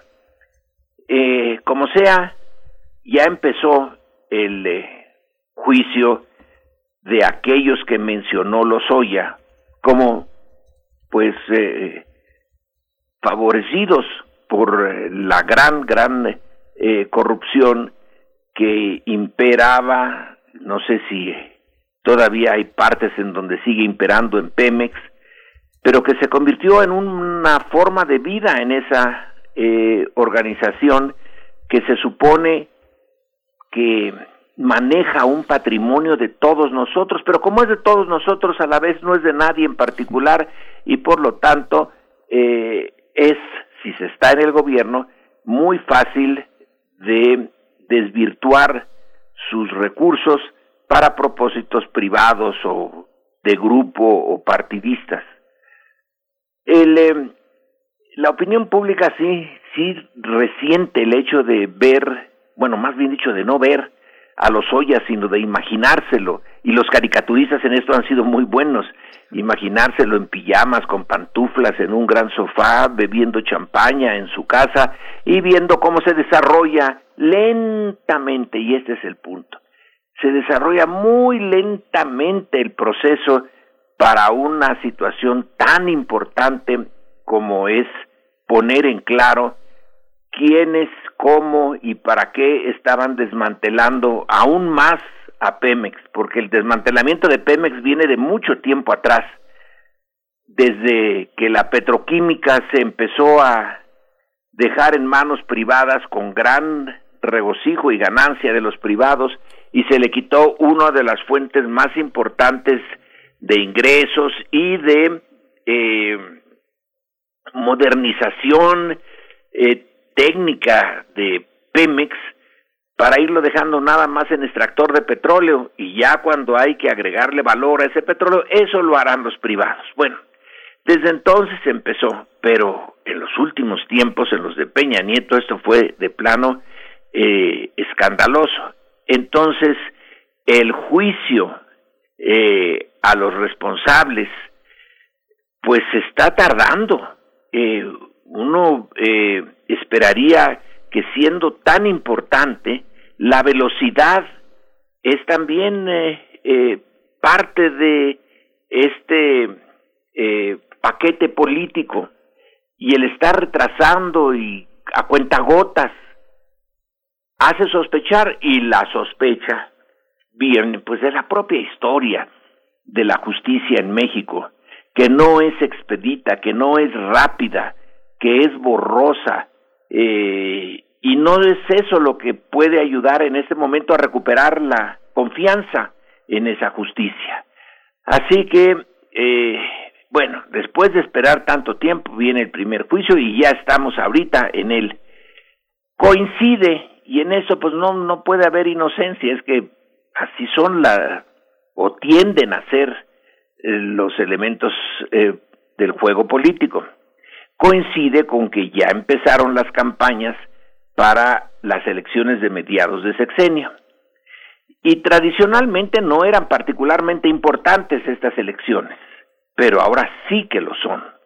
Eh, son cruciales y el concepto no es exagerado. Si eh, perdiera el eh, control del Congreso el presidente, pues vería frenados sus proyectos de cambio que de por sí cuestan tanto trabajo, también son eh, lentos porque los intereses creados son muchos y si se le quita eh, el apoyo del Congreso porque las elecciones favorecen al PAN, al PRI, al PRD y a las otras cosas que están eh, los otros partiditos que están ahí eh, al lado, bueno, entonces podría llegar a ser el, en realidad el fin de, de la 4T y sí podría quedarse en el poder los siguientes tres años, pero se quedaría con un poder con el que ya no se puede hacer gran cosa. Las elecciones son, son definitivas, por eso la dureza en el discurso, la en todos los frentes se pelean, que si el INE dijo, que si no dijo, que si la sobrerepresentación, que si le quita el derecho a ser candidato al eh, candidato del gobierno en Guerrero, eh, en Michoacán, todo, todo son eh, frentes de guerra. Entonces, esto de los juicios sobre los acusados de recibir sobornos de una manera eh, tan espectacular como fueron las maletas llenas de dinero, se aceleran en este eh, momento. Si tiene éxito la acusación de la fiscalía, bueno, pues va a ser un elemento más en eh, el cóctel que se va a servir para las elecciones próximas de diputados, de gobernadores y de autoridades locales. Así que el calendario que al principio parecía uno eh, que estaba viendo una película en cámara lenta, a mejor ahora se va a acelerar y va a venir una en cámara rápida, pero eso es a lo mejor. Por el momento estamos en ese interrogante de si se va a acelerar o no, si van a venir los otros juicios eh, y si se va a ir más arriba, porque la idea es que Lozoya da su información para beneficiarse él en los cargos que se le imputan, pero para beneficiarse tiene que dar información sobre responsables de este macro robo a Pemex más arriba de él, más arriba en la jerarquía. Y en la jerarquía no quedan más que dos, Videgaray y Peña Nieto. Eh, Los eh, acusó eh, Lozoya, tiene pruebas Lozoya, ¿serán suficientes esas pruebas? Bueno, son preguntas que no van a tardar en responderse, porque entre otras el calendario electoral requiere que se responda eh, y la defensa, por lo que eh, se ve, pues está eh, conformada por abogados que defienden a acusados en estas capas sociales tan importantes y tan llenas de recursos materiales. Así que en el pasado, en el pasado, la los abogados del gobierno solían perder los casos cuando se enfrentaban a instituciones o personas con mucha capacidad económica porque tradicionalmente los abogados del gobierno no son los mejor pagados ni los mejor preparados. Pero bueno, a lo mejor los tiempos han cambiado. No creo que les paguen más, porque ahora eh, la tónica en el gobierno es pagar muy poco, pero a lo mejor tienen, eh, por otras razones, una eh, posición más, eh, eh, pues, más profesional en esto y sí pueden enfrentarse a los abogados defensores de estos acusados de eh, gran eh, capacidad económica y vamos a estar viendo o al menos yo creo que deberíamos estar viendo y siguiendo y examinando con mucho cuidado este juicio porque es más allá de lo que formalmente está en juego, que es mucho. Es una prueba política de la capacidad, sabiduría eh, política, jurídica, técnica de este gobierno. Si pueden quebrar esta nuez, eh, pues eh, probablemente tenga, eh, sea una jugada a varias bandas y tenga efectos o positivos o negativos en otras áreas de la eh, vida política mexicana. Por eso lo propuse para...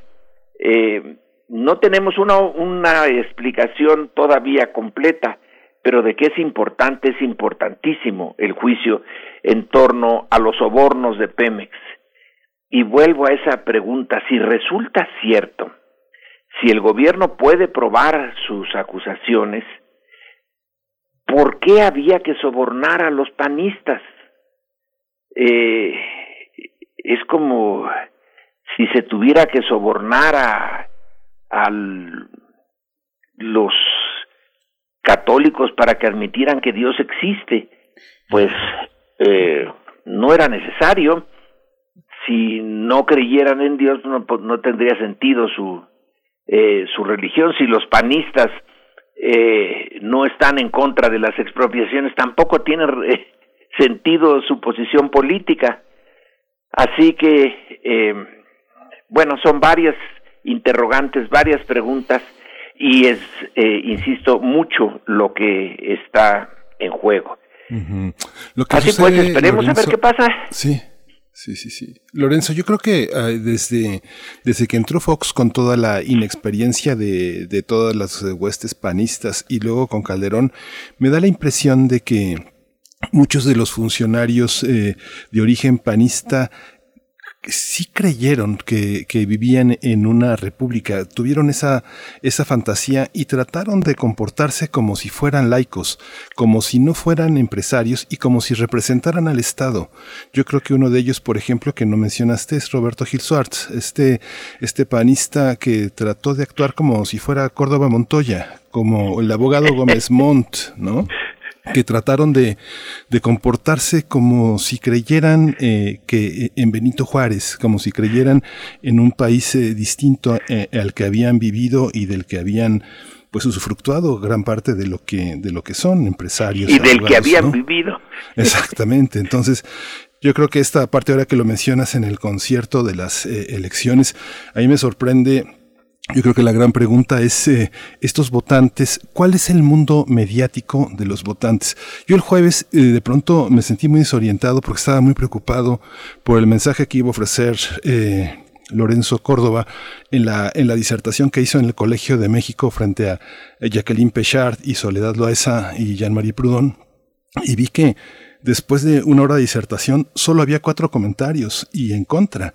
Y había no sé como 100 eh, visualizaciones. A nadie le importó esa, esa, esa, esa mesa después de que podía ser como un gran escenario de interlocución para los señalamientos que había hecho uh, Salgado Macedonio el presidente de la República.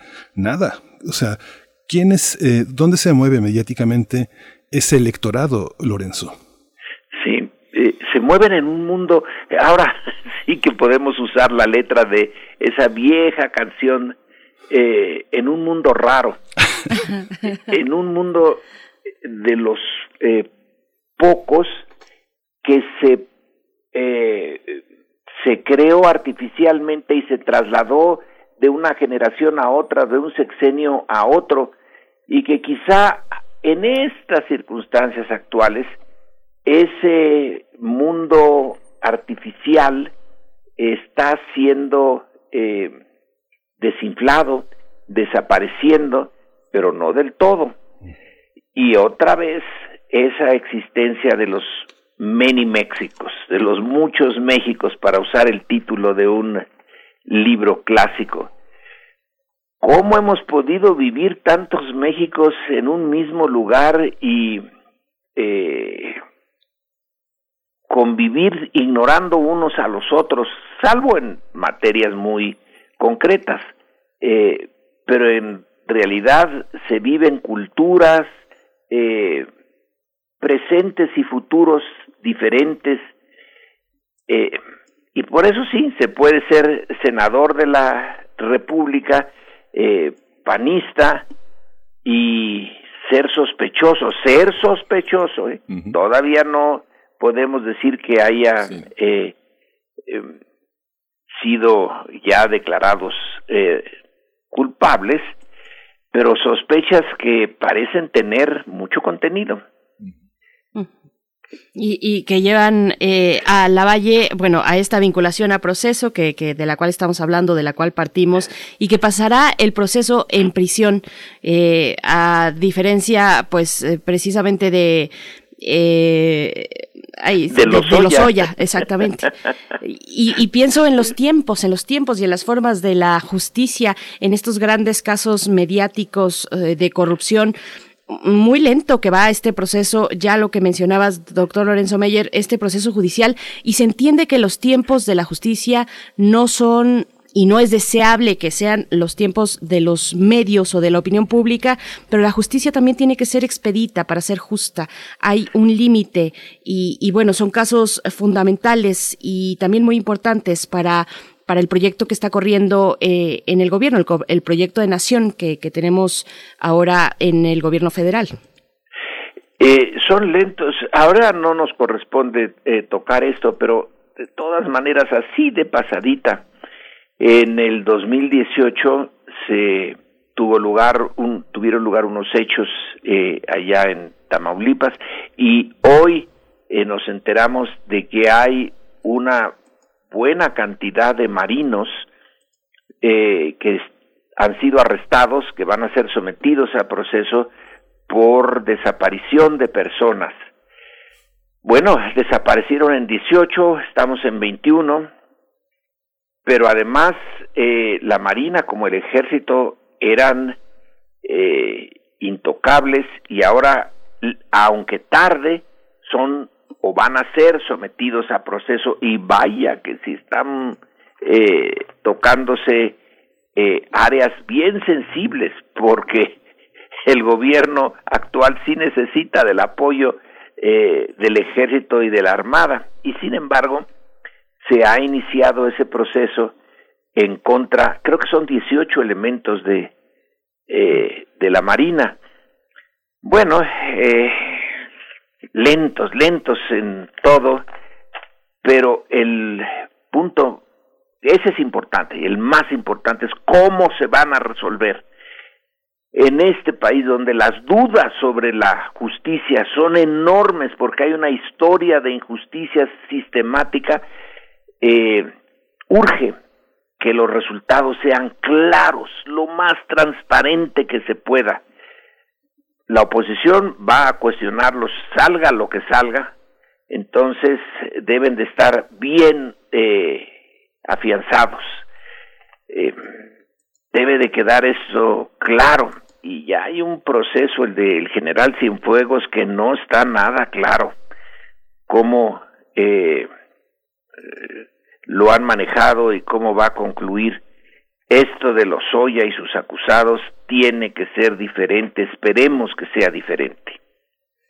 Pues bueno, está mucho por verse, doctor Lorenzo Meyer, pero gracias por ponerlo aquí en esta mañana, en la mesa que, que tenemos, en este espacio que tenemos contigo, pues bueno, vamos a dar seguimiento a esta cuestión que se ha hecho larga y que nos da esta, este nuevo mirador con la detención de Lavalle y su vinculación a proceso. Muchas gracias, doctor Lorenzo. diría Meyer. el dicho larga como un día sin pan pero no este es un día con mucho pan Pues sí, hasta luego estamos. Hasta luego, doctor. Bien, pues eh, Miguel Ángel Quemain, estamos eh, ya, bueno, son las 8 con 37 minutos de la mañana. Vamos a ir con música a cargo de, Jox- de Jorge Drexler, mi guitarra y voz es lo que vamos a escuchar y volvemos al primer movimiento.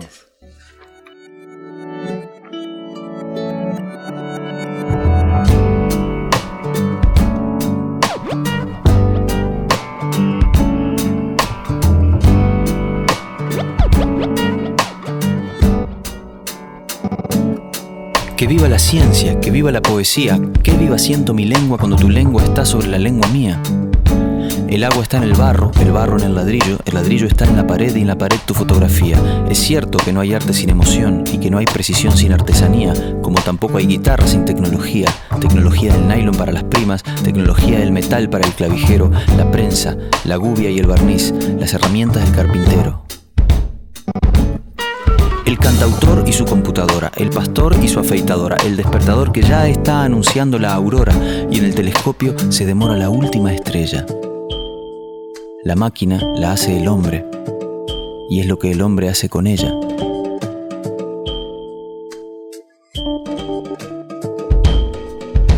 El arado, la rueda, el la mesa en que apoyo el vaso de vino, las curvas de la montaña rusa, la semicorchea y hasta la semifusa, el té, los ordenadores y los espejos, los lentes para ver de cerca y de lejos, la cucha del perro, la mantequilla, la yerba, el mate y la bombilla.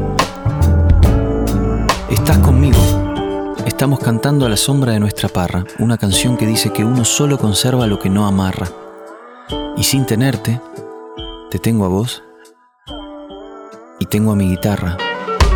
Hay tantas cosas, yo solo preciso dos. Mi guitarra y vos. Mi guitarra y vos. Hay tantas cosas, yo solo preciso dos. Mi guitarra y vos. Mi guitarra y vos. Hay cines, hay trenes, hay cacerolas, hay fórmulas hasta para describir la espiral de una caracola, hay más. Hay tráfico, créditos, cláusulas, salas VIP, hay cápsulas hipnóticas y tomografías computarizadas, hay condiciones para la constitución de una sociedad limitada, hay biberones, hay obuses, hay tabúes, hay besos, hay hambre, hay sobrepeso, hay curas de sueño y tisanas, hay drogas de diseño y perros adictos a las drogas en las aduanas.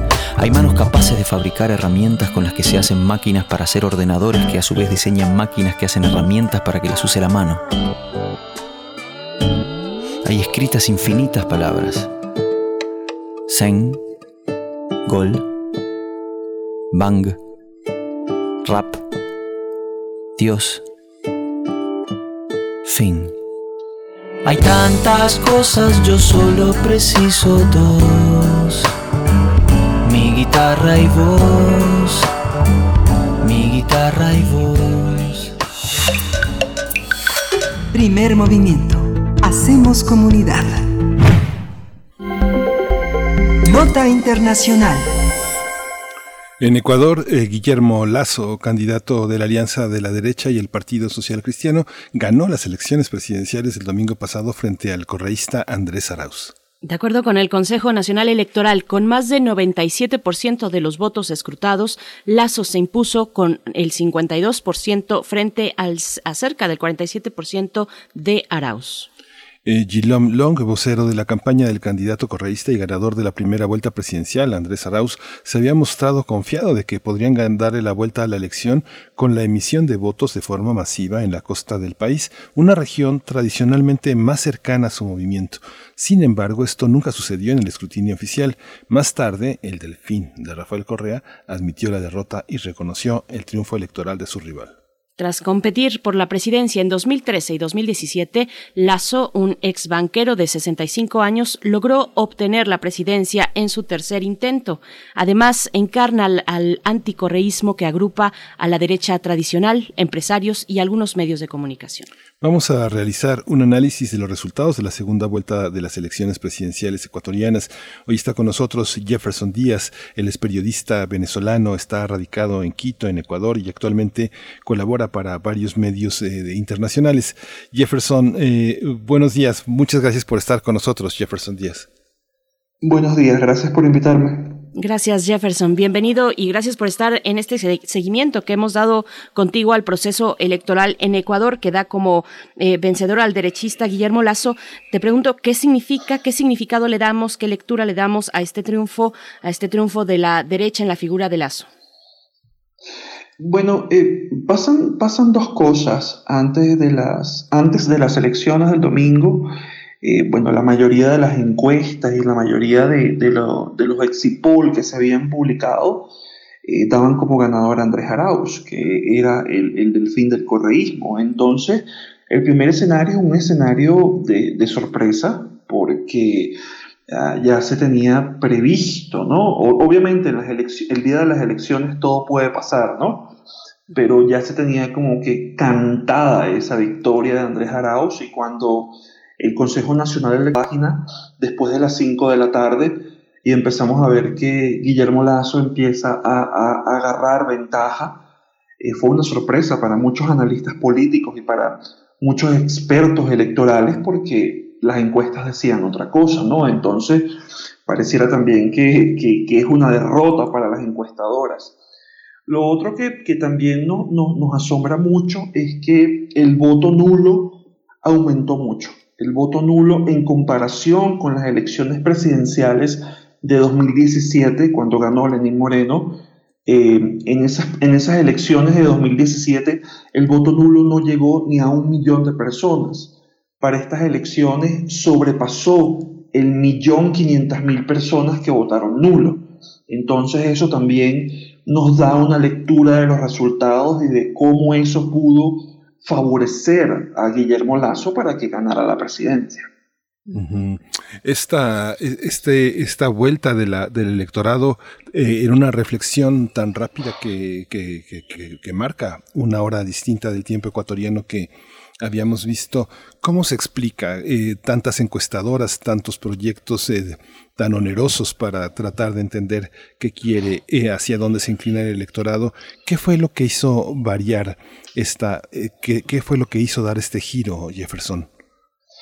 Yo creo que parte de esa respuesta está en lo que pasó durante la primera vuelta con todo este problema que se generó para saber quién iba a, bueno, a disputarse la presidencia con Andrés Arauz entre Yacu Pérez, que era el candidato que partía desde el movimiento indígena, y Guillermo Lazo.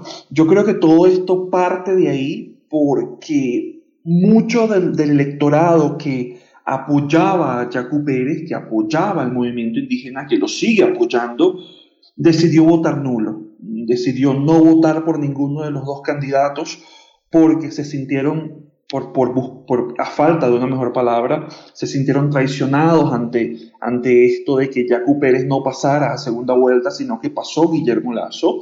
Y ahí lo ves en los votos nulos. La mayoría de los votos nulos se dieron en la región de la Sierra del Ecuador, que es donde está la mayoría de los electores del movimiento indígena, y esos votos nulos favorecieron muchísimo, o sea, favorecieron al no sumarse a Andrés Arauz. Y, y ya Guillermo Lazo tenía una base de electores que iban a votar por él.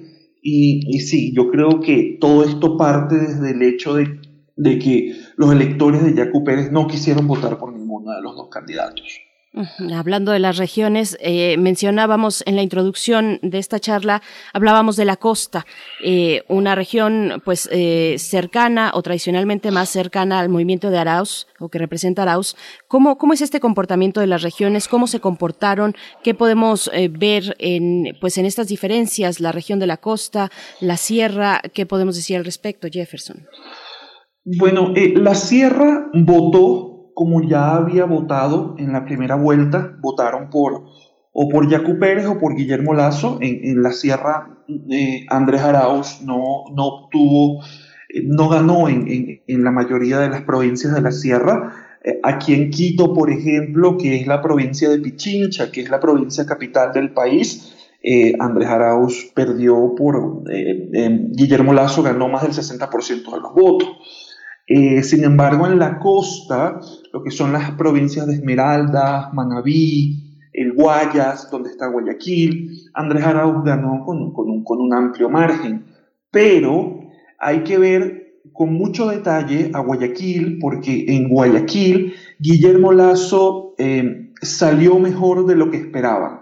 Durante la primera vuelta electoral en Guayaquil, Guillermo Lazo no salió muy bien electoralmente, no ganó tanto, tantos votos. En cambio, en esta segunda vuelta llegó casi a la par de lo que ganó Andrés Arauz. Eh, Guillermo Lazo ganó en Guayaquil más del 40% de los votos y eso favoreció también para, llegar a la, para que llegara a la presidencia. Si bien no ganó Guayaquil, no ganó Guayas, aumentó considerablemente su base de votos en esta provincia y, y eso lo favoreció. Entonces, claro, a, a Andrés Arauz no le bastaron los votos de, de Esmeralda o de Manabí o de Sucumbío, sino que eh, eh, Guillermo Lazo también mejoró su base electoral en estas provincias y eso también lo ayudó. El caso de un hombre como Lazo, eh, con una, eh, digamos, una larga vida, una larga trayectoria en la política eh, ecuatoriana, ¿cómo enfrenta a, gente que en el, que con el pasado, en el pasado estuvo ligada, empresarios, gente de derecha? ¿Cómo es este nuevo candidato que gana la presidencia del país? ¿De qué se tiene que desdecir y hacia dónde mira su proyecto de nación? Bueno, eh, él en, su- primer discurso eh, el domingo, y bueno, fue un discurso bastante conciliatorio, fue un discurso de, de bastante diálogo, fue un discurso en el que él indicó que bueno, que va a haber una amplitud de debate y que va a haber una amplitud de voces dentro de su, de su gobierno, inclusive los que, lo que sorprendió a muchos de nosotros es que Andrés Arauz admitiera su derrota, que llamara a, Guillermo Lazo para, para felicitarlo por su victoria, porque bueno, tradicionalmente el correísmo aquí en el Ecuador le ha costado bastante admitir sus derrotas electorales, pero eso también fue un, un paso muy positivo, ¿no? Inclusive el expresidente Rafael Correa en un tuit admitió la derrota y, y, bueno, y le deseó no con tanta vehemencia, pero le deseó un buen gobierno a Guillermo Lazo. Entonces también eso es un panorama que nos habla de que ya los ecuatorianos no quieren polarización, no queremos esta polarización política, lo que queremos es trabajar por el país para salir adelante, bueno, con toda esta crisis económica que nos ha dejado eh, la pandemia, lamentablemente, y esta crisis, crisis política también que nos dejaron las protestas de octubre del 2019.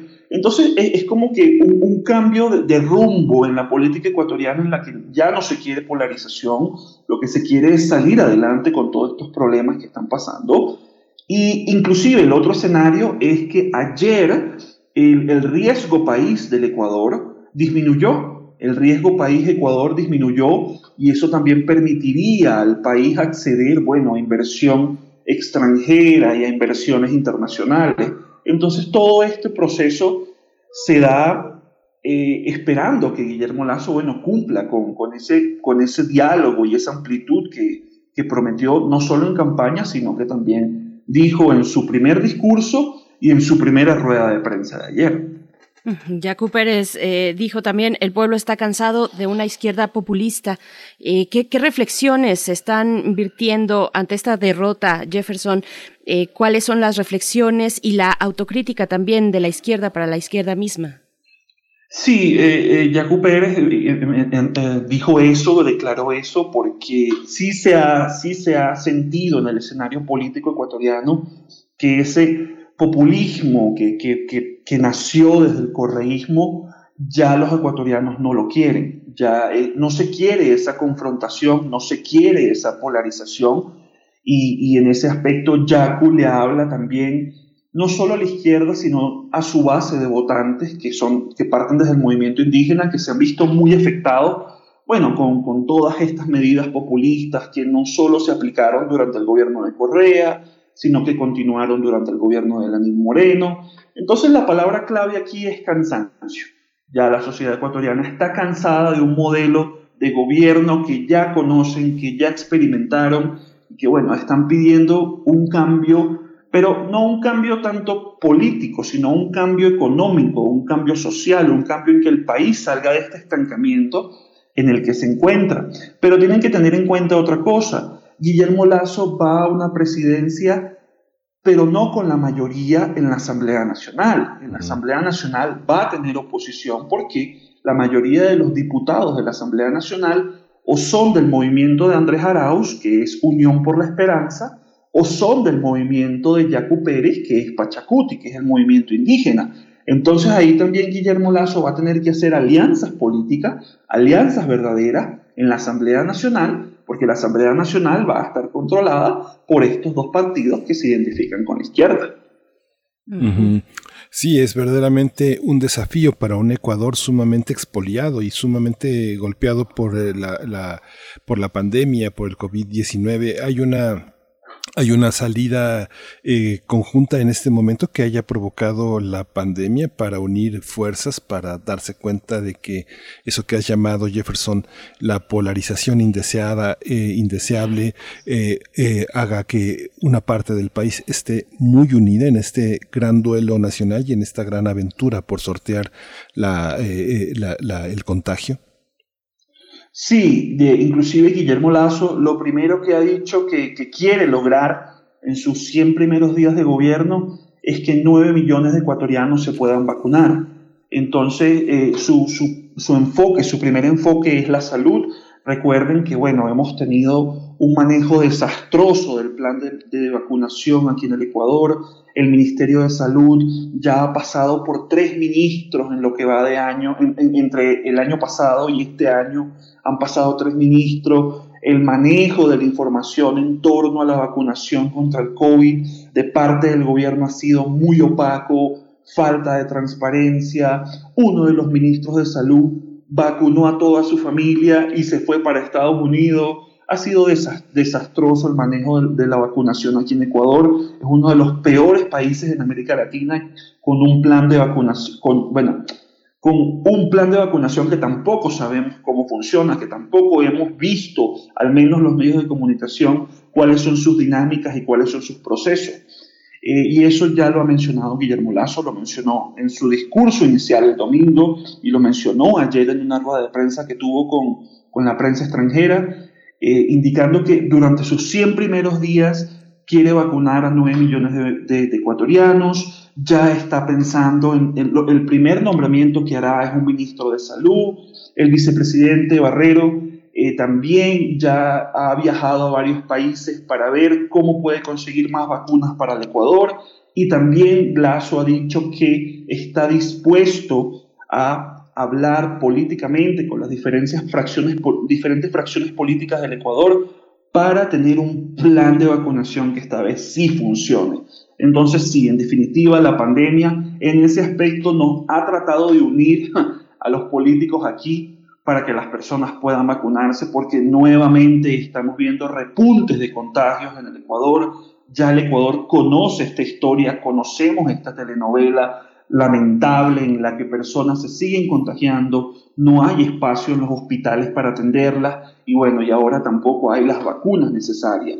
Entonces, sí, eh, lo, primero que él ha dicho, Guillermo Lazo, es que en los primeros 100 días de su gobierno quiere vacunar a 9 millones de ecuatorianos y que está dispuesto a hablar con todas las fracciones políticas del país para lograrlo. Jefferson Díaz, bueno, nos vamos acercando al cierre de esta charla, pero te pregunto y recupero algo que mencionabas, eh, ¿cómo, ¿cómo juega el Congreso, la composición del Congreso, eh, pues ante este nuevo panorama ya con Guillermo Lazo? Bueno, eh, no tienen mayoría absoluta, pero sí tienen una mayoría eh, los diputados pertenecientes a Unión por la Esperanza, que es la fracción política de Andrés Arauz y también del correísmo. Eh, también la fracción de Pachacuti, que es el movimiento indígena, también sacó una buena cantidad de diputados. Y el partido Creo, que es el y los socialcristianos, que son los dos partidos que apoyaron a Guillermo Lazo, son minoría al igual que algunos diputados independientes que también salieron electos, resultaron electos, son minoría. La mayoría está en Unión por la Esperanza, que es el movimiento del correísmo y que apoyó a Andrés Arauz, y Pachacuti, que vienen del movimiento indígena. Entonces, ahí Guillermo Lazo, como jefe del Ejecutivo, va a tener que negociar con estas fracciones que están controlando el poder legislativo para poder gobernar el país. El 24 de mayo, Guillermo Lazo asume la presidencia, va a tener que asumirla desde la Asamblea Nacional, va a tener que juramentarse desde la Asamblea Nacional y ahí veremos, el, primer reto de esa Asamblea Nacional es ver quién la va a dirigir, quién va a ser el presidente de la Asamblea Nacional durante este primer periodo de Guillermo Lazo, durante este primer año de, de Guillermo Lazo, y ahí veremos si el presidente de la Asamblea Nacional sale del movimiento de, que apoyó a Andrés Arauz, o sale del movimiento Pachacuti, o sale de los independientes que se unan para tratar de tener una Asamblea Nacional plural, que no se polarice tampoco. Y es un reto, va a ser un reto porque la Asamblea Nacional sí quedó en manos de estos movimientos que se identifican con la izquierda y Guillermo Lazo va a tener que negociar con ellos, porque sí. Sí. Pues Jefferson Díaz, pues muchísimas gracias por ese panorama, es, es, es, esa, es, es, eh, fuerte, es alentador, pero también tiene una gran dosis de, duelo, de tristeza, pero al mismo tiempo estas, estas, estas elecciones pues marcan un, futuro también promisorio. Eh, ojalá estemos en contacto, que demos seguimiento a estos primeros 100 días de, de, de Guillermo Lazo y pues estamos al habla. Gracias, Jefferson. Muchas gracias a ustedes, gracias. Hasta pronto, Jefferson Díaz. Bueno, de aquí hasta el 24, el 24 de mayo nos comentaba Jefferson Díaz, es esta toma de posesión. cuando finalmente Guillermo Lazo ya eh, tomará pues posesión de la presidencia del Ecuador. Pues bueno, qué interesante eh, panorama, eh, año electoral en la región, en Latinoamérica. También ya hablábamos de Perú y hay que darle seguimiento a Perú porque las cosas no están eh, claras todavía, no hay todavía una claridad sobre hacia dónde se inclina esta balanza. Pues bueno, nos vamos a despedir eh, de esta segunda hora. Nos despedimos también de la radio Nicolaita. Son las 8 con 59 minutos. Gracias, gracias a Morelia por permitirnos llegar hasta allá con ustedes. Eh, les mandamos un abrazo. Mañana la cita, como siempre, como cada mañana, a partir de las 8, de las 8 de la mañana. Mientras tanto, vamos al corte de la hora y volvemos para nuestra mesa del día y la poesía necesaria. Síguenos en redes sociales. Encuéntranos en Facebook como Primer Movimiento y en Twitter como arroba PMovimiento. Hagamos comunidad.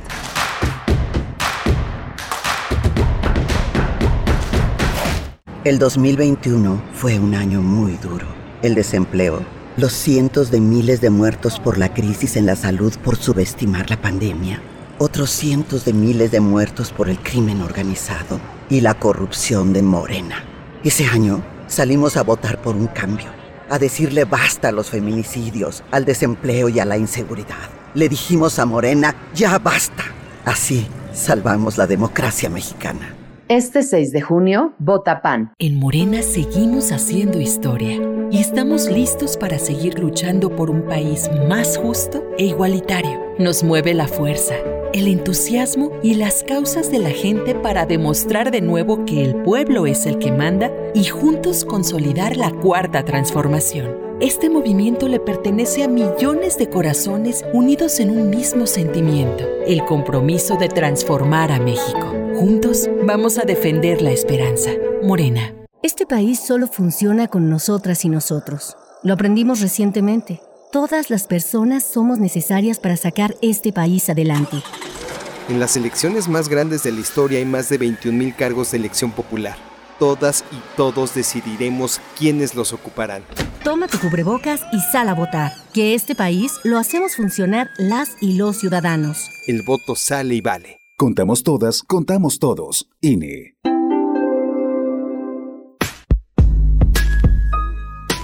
Para entender que el diálogo genera espacios colectivos y que la violencia no es opción, escuchar y escucharnos, construyendo igualdad, con María Amalia Fernández. Miércoles 10 de la mañana por Radio UNAM. Experiencia Sonora. En estas elecciones implementamos estrictas medidas para prevenir contagios en las casillas. Siempre deberás usar cubrebocas y respetar la sana distancia. Te aplicarán alcohol en gel al ingresar y al retirarte. No podrá haber más de dos personas electoras votando al mismo tiempo. Evita ir acompañado, pero si lo requieres, quien te acompañe debe usar cubrebocas. Desinfectaremos frecuentemente todas las superficies. Por todo esto, este 6 de junio, votar es seguro. Contamos todas, contamos todos. INE. En Morena defendemos la voluntad del pueblo. Somos la voz de quienes no habían sido escuchados, quienes son la razón de la lucha por la cuarta transformación. Por eso acabamos con los excesos, los moches y la corrupción, para devolverle al pueblo lo que siempre ha sido suyo.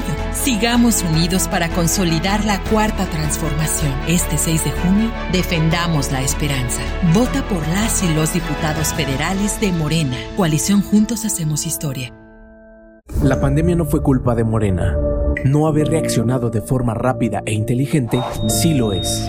El PAN propone un seguro universal que te proteja de cualquier enfermedad con atención médica y medicinas gratuitas. Exigimos vacunas para todos los mexicanos sin chantaje político. Con el Plan Prevenir, crearemos el mayor sistema de medicina preventiva, registrando y monitoreando pacientes con enfermedades crónicas. Cambiemos. México nos necesita a todos, sanos y fuertes. Vota PAN. Encuentra la música de primer movimiento día a día en el Spotify de Radio UNAM y agréganos a tus favoritos.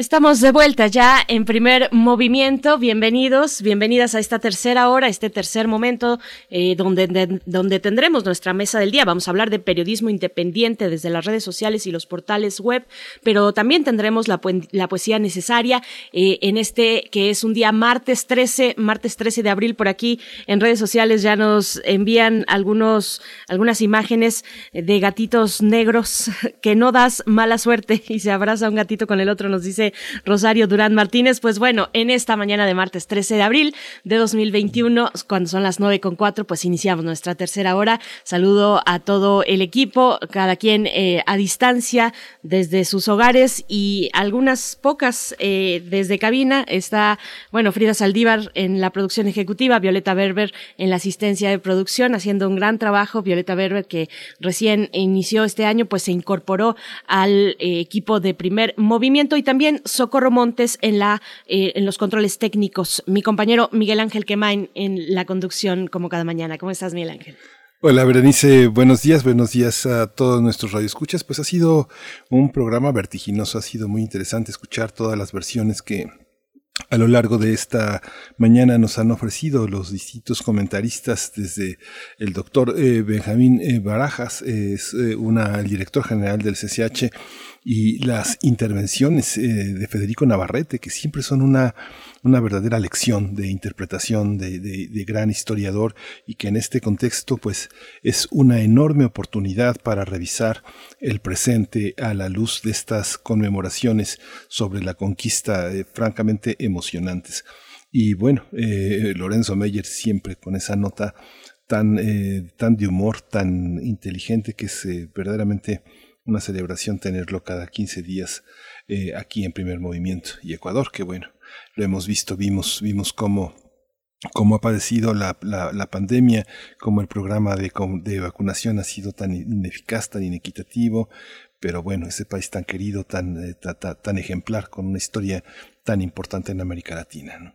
Por supuesto. Bueno, desde aquellos días verdaderamente dramáticos de Guayaquil, eh, cruzando eh, un momento de pandemia eh, muy fuerte, como no habíamos visto, y bueno, con ese dolor que, que, que pues nos, nos hermana, nos hermana a los países latinoamericanos y ver este dolor de, de Guayaquil y en general de el Ecuador, pues, pues bueno, ahora regresan en esta eh, en esta posibilidad de la elección, de la elección presidencial, donde a partir del 24 de mayo, pues será Guillermo Lazo, el derechista Guillermo Lazo, el que presida el, el país del Ecuador. Así es que, bueno, pues interesante la configuración política, político-electoral de Latinoamérica que se ha dado y que se estará dando durante estos, durante este año 2021, incluido nuestro país.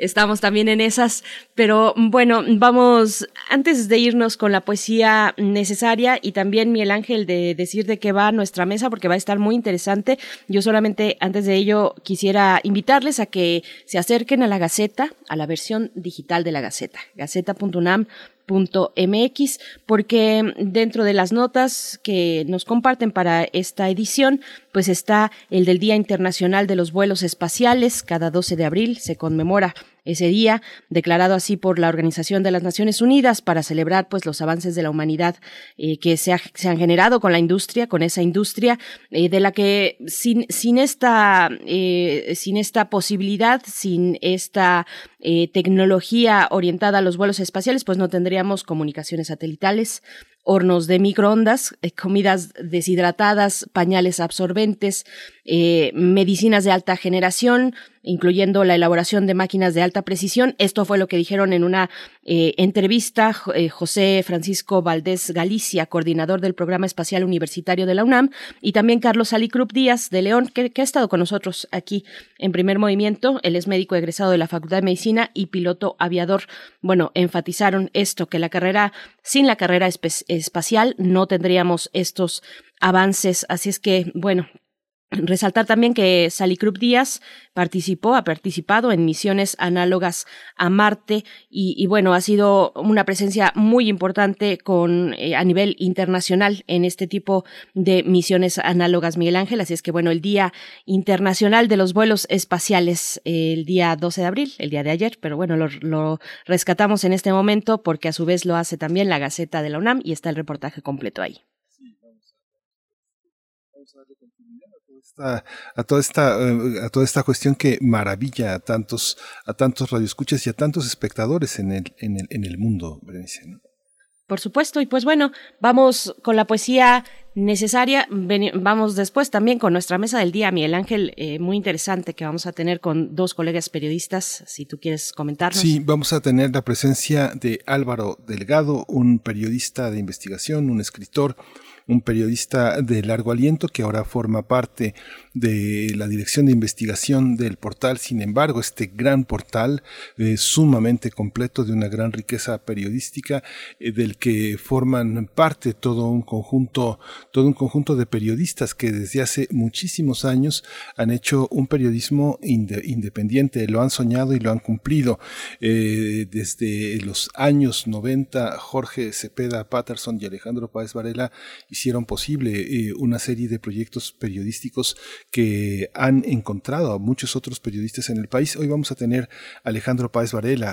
Alejandro es ahora director general del portal, sin embargo, él es escritor, él es cronista, él es eh, un, hombre de ficción, pero también de realidades y de realidades periodísticas que eh, enfrentan un enorme reto en este, en este momento de un periodismo fundamentalmente independiente que apuesta por los lectores y apuesta por la verdad. Así es. Bueno, para nuestra mesa del día, quédense aquí. Antes vamos con la poesía necesaria.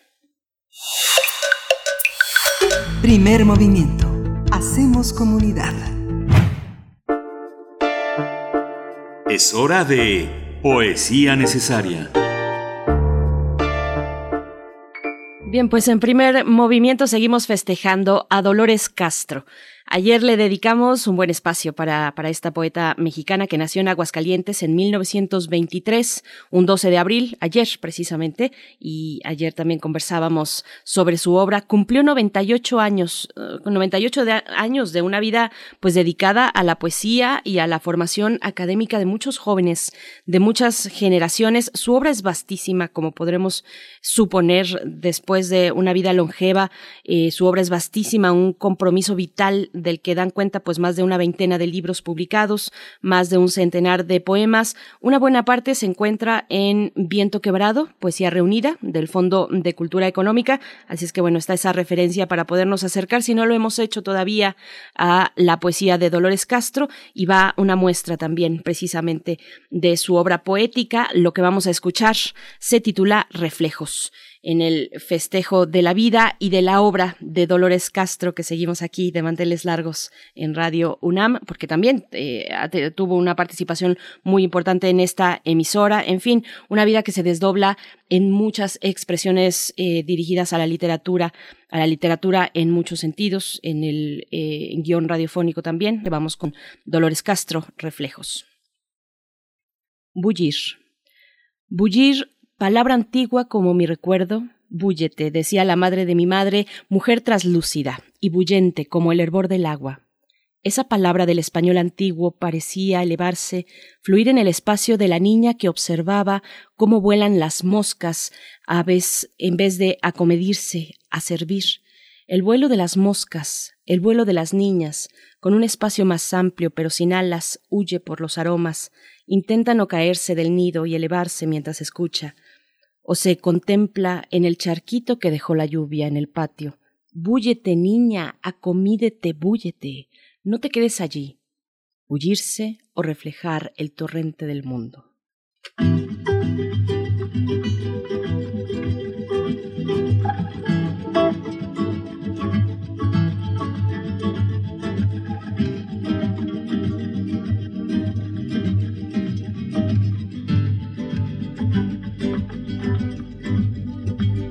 Y hace mil años leí tu nombre.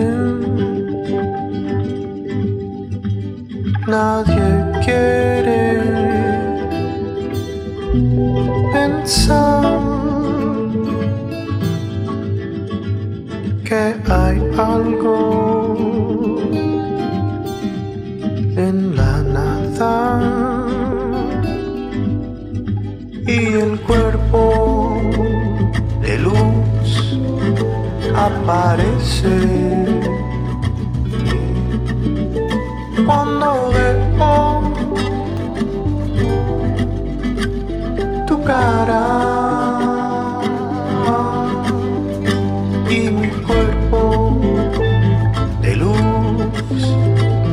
Aparece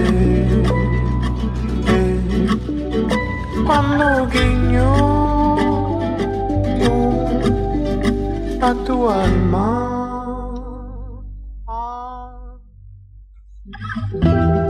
Sábado se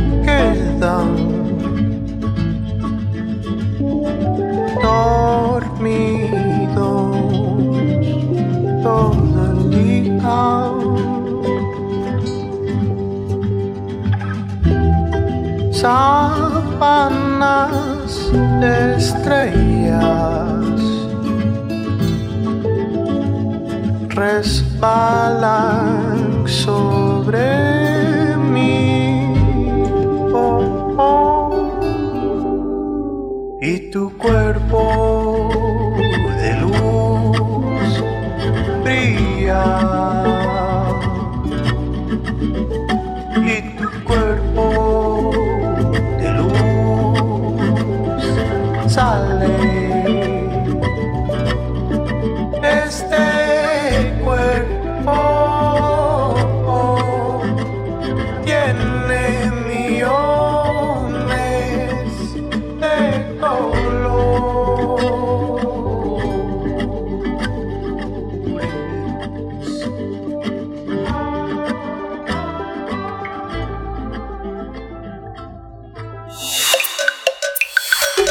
Primer movimiento.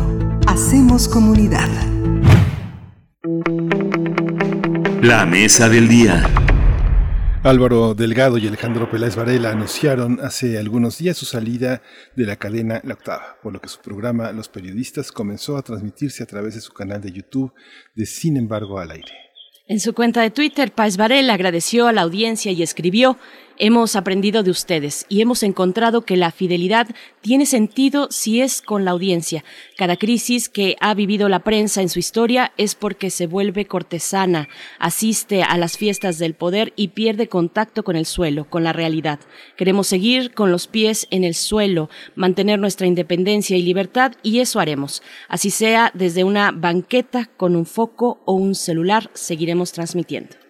Por su parte, Álvaro Delgado confirmó la renuncia a la octava digital, donde transmitían su trabajo desde 2019, al tiempo de anunciar que al siguiente día comenzaría sus transmisiones por el canal de YouTube de Sin embargo. Pues vamos a conversar esta mañana en la mesa del día sobre el periodismo independiente en México, desde las redes sociales y los portales web. Y para ello nos acompañan precisamente dos colegas a los que ya hemos presentado, Álvaro Delgado, periodista, director de investigación del diario digital, sin embargo, MX, columnista de El Heraldo de México y conductor de los periodistas en Sin embargo al aire. Álvaro Delgado, bienvenido a Primer Movimiento. ¿Cómo estás esta mañana? Qué gusto poder conversar. Ya teníamos muchos deseos de hacer este espacio con ustedes. Bienvenido. Muy buen día.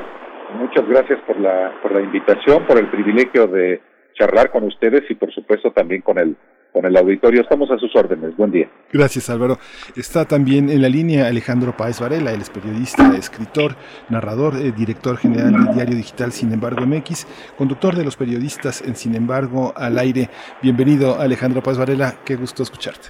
Muchísimas gracias, encantado de estar con ustedes. Gracias. Gracias. Gracias a los dos, Álvaro, Alejandro. Pues bueno, semanas muy intensas, muy intensas para ustedes, para sus audiencias eh, y para su espacio de los periodistas. Ahora en Sin embargo al aire, cuéntenos por favor de este movimiento, de qué ha significado. Empezamos contigo, Álvaro Delgado, pero la pregunta es para los dos, que nos den su perspectiva. Álvaro, por favor.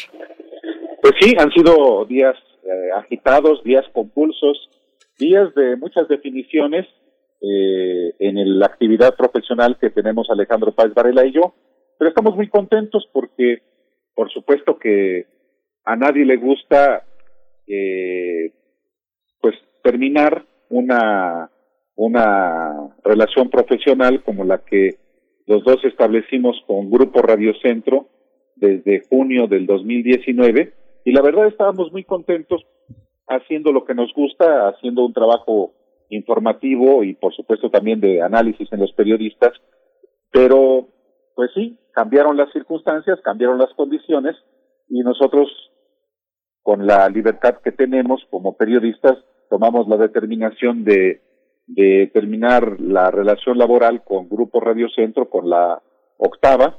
Y bueno, a mí lo personal, una cosa que, que se me juntó fue que yo había renunciado apenas el 8 de, de, marzo a la revista Proceso, donde trabajé 26 años, y pues no es nada grato, por supuesto, que renunciar en menos de un mes a dos medios de comunicación, pero en el primer caso, en proceso, pues fue muy eh, gobernada mi renuncia.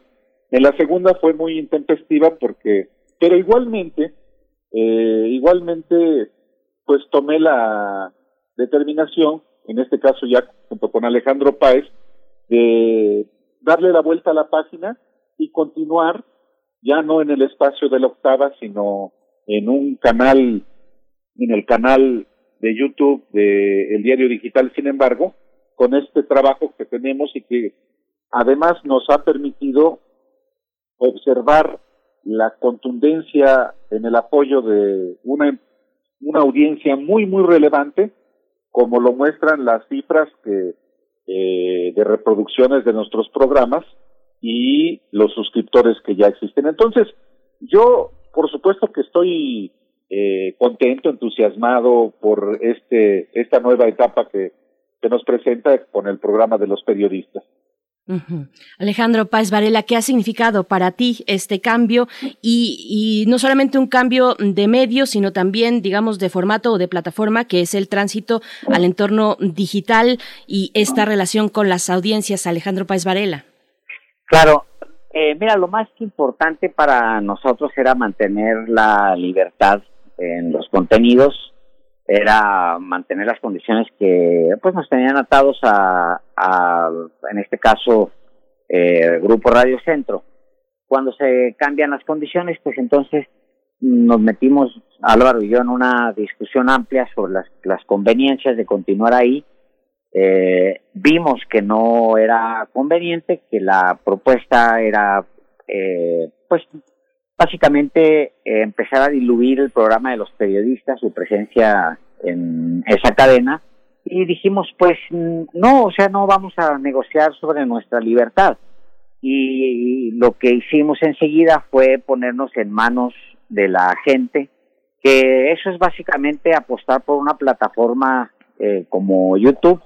Y afortunadamente anoche, por ejemplo, tuvimos 30 mil personas en vivo eh, y hay programas que tienen más de 600 mil vistas en este momento, es decir, hubo un apoyo muy conveniente. Obvio que traemos eh, adentro Álvaro y yo eh, como pérdida y estamos viendo cómo subsanar eh, la pérdida el tema de la audiencia de radio que es muy noble y que teníamos la teníamos muy amplia entonces estamos viendo las opciones para alcanzar a todos los que nos escuchaban en la, en la radio. No hemos tomado ninguna determinación, pero sí la recomendación para todos es no nos hemos desaparecido, estamos en YouTube, usted nos puede ver después de que vaya en su auto, pues llega a casa, prenda eh, la plataforma y ahí estamos, no, no hemos desaparecido. Es muy, es muy, es muy alentador para el periodismo nacional eh, si uno piensa en tu trayectoria, Alejandro Páez, porque vienes, vienes de, de una, un gran pasado de recorrer el país, de recorrer prácticamente un periodismo eh, en el norte que no es percibido en toda su magnitud entre nosotros. El diario de Juárez, el mexicano, ha sido el fronterizo, ha sido una, una, una trayectoria muy importante que ha colocado en, en tu trayectoria la posibilidad de muchos periodistas de llegar a un, a un gran auditorio, de transitar, de desdecirse de todos los espacios donde ya ya no se cabe porque se crece, se ambicionan otras cosas. ¿Cómo, eh, eh, como director de un portal eh, como Sin embargo, ¿Cómo es posible percibir al país desde la dignidad de sus periodistas, de sus reporteros? Tú te has definido así, como reportero. Todo lo demás es accesorio, has dicho muchas veces. ¿Cómo, cómo definir un periodismo que se genera desde la Ciudad de México, pero que incluye y contempla todo el país?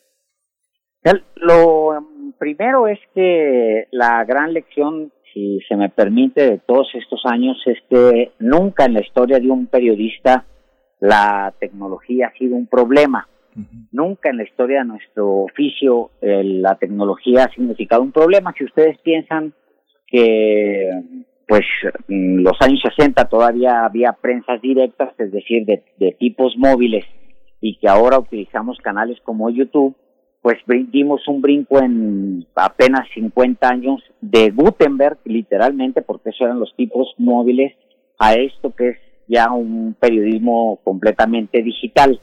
Entonces, la tecnología no es un reto nunca en un periodista. Lo que es un reto es mantenerse al margen del poder, de no beneficiarse del, del poder, de mantener tu autonomía. Ese es el verdadero reto, vencer las tentaciones de la corrupción, vencer las caricias que hace el poder y poder ver siempre de frente, con los ojos abiertos a la audiencia, que esa es la que al final, como es en este caso muy específico, que es una gran lección para nosotros, pero yo creo que la lección se extiende a incluso a, algunas empresas, que siempre eh, el periodismo va a salir adelante, no importa por qué vías, no importa, decía yo, con un foco y un celular.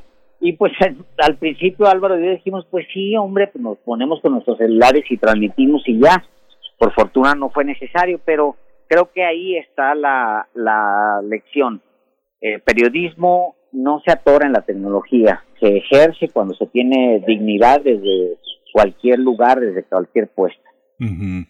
Álvaro Delgado, tú eh, vienes de una enorme tradición en, proceso. Te tocó todavía eh, en, plenas funciones un periodista como Julio Scherer, como, como Leñero. No, no está de más eh, señalar que en, en, el caso de Scherer, la protección para periodistas consistía en tener un trabajo digno, tener unas garantías que permitieran una solvencia en la vida cotidiana del periodista y te has convertido fundamentalmente en un, en un investigador. Después de proceso, después de picar piedra tan duro buscando en la, en la derecha y en la ultraderecha mexicana, te, vas a convertir en un editor y en un maestro eh, eh, de la investigación periodística. ¿Cómo, ¿Cómo se llega al trabajo de la investigación periodística? Es muy común cuando se egresa de una carrera de periodismo decir hay que hacer investigación, hay que hacer un periodismo de largo aliento. ¿Cómo te enfrentas a este nuevo reto en, en, sin embargo, con un colega que al mismo tiempo en, un sentido es tu jefe, que es Alejandro Páez? Pues es muy sencillo, porque en lo fundamental yo soy eh, un, un, un humilde junta letras, es decir, un eh, periodista en su máxima expresión, que es el reportero, que tiene como encomienda eh, pues investigar y procesar y dar al conocimiento público asuntos de interés general. Entonces, no hay, eh, pues, para mí no son tan no son importantes las etiquetas de si el periodista es de investigación o no. Yo tengo la convicción de que el periodismo es, por definición, de investigación, o debe serlo. pero yo tengo efectivamente un buen número ya de años dedicándome a esta actividad informativa, siempre con la intención de tratar de hacer mi trabajo cada vez mejor, de, de seguir aprendiendo. Eh, y ahora tengo el privilegio de trabajar en un medio que tiene ya una muy sólida base, tiene, va a cumplir 10 años de que inició este proyecto eh, digital, eh, que tiene, por supuesto, sus particularidades.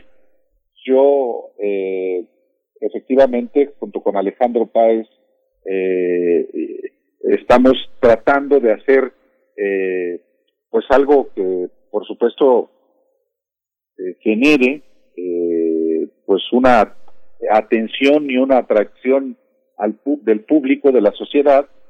Y, y me decía Alejandro Páez Varela, eh, entendiendo pues su responsabilidad y la mía, que pues yo estoy en, voy a estar, estoy en curso, estoy en transición de ser un lobo solitario, que es, que es lo que yo he hecho en los más recientes años, hacer mi trabajo en lo individual como reportero, investigando asuntos, a formar parte de un equipo en el que yo tengo también la responsabilidad, el deber y también el privilegio de poder encabezar a, un grupo de compañeros. Este, estoy en un proceso de acoplamiento, teniendo efectivamente a Alejandro como, como, como, como jefe, pero creo que el asunto se va, se, se vuelve, digamos que, sencillo a partir de que hay una misma lógica, una lógica solo periodística. Y en ese sentido podemos estar trabajando en varias pistas. Por una parte, en lo que es propiamente el trabajo de sin embargo, que a, que a veces apunta a trabajos de largo aliento y apunta también a trabajos en lo inmediato, en el trabajo cotidiano que da el, el, el, el, el escrutinio a lo que está aconteciendo en tiempo real y al mismo tiempo estar pensando en el programa que vamos a confeccionar para un público en la tarde de 6 a 8, como son los periodistas. Pero yo debo decir, y concluyo, que a mí me entusiasma, me, me compromete, por supuesto, pero es un poco como lo que hicimos Alejandro Páez y yo cuando llegamos, cuando nos conocimos y cuando comenzamos a trabajar, trabajar juntos en los periodistas.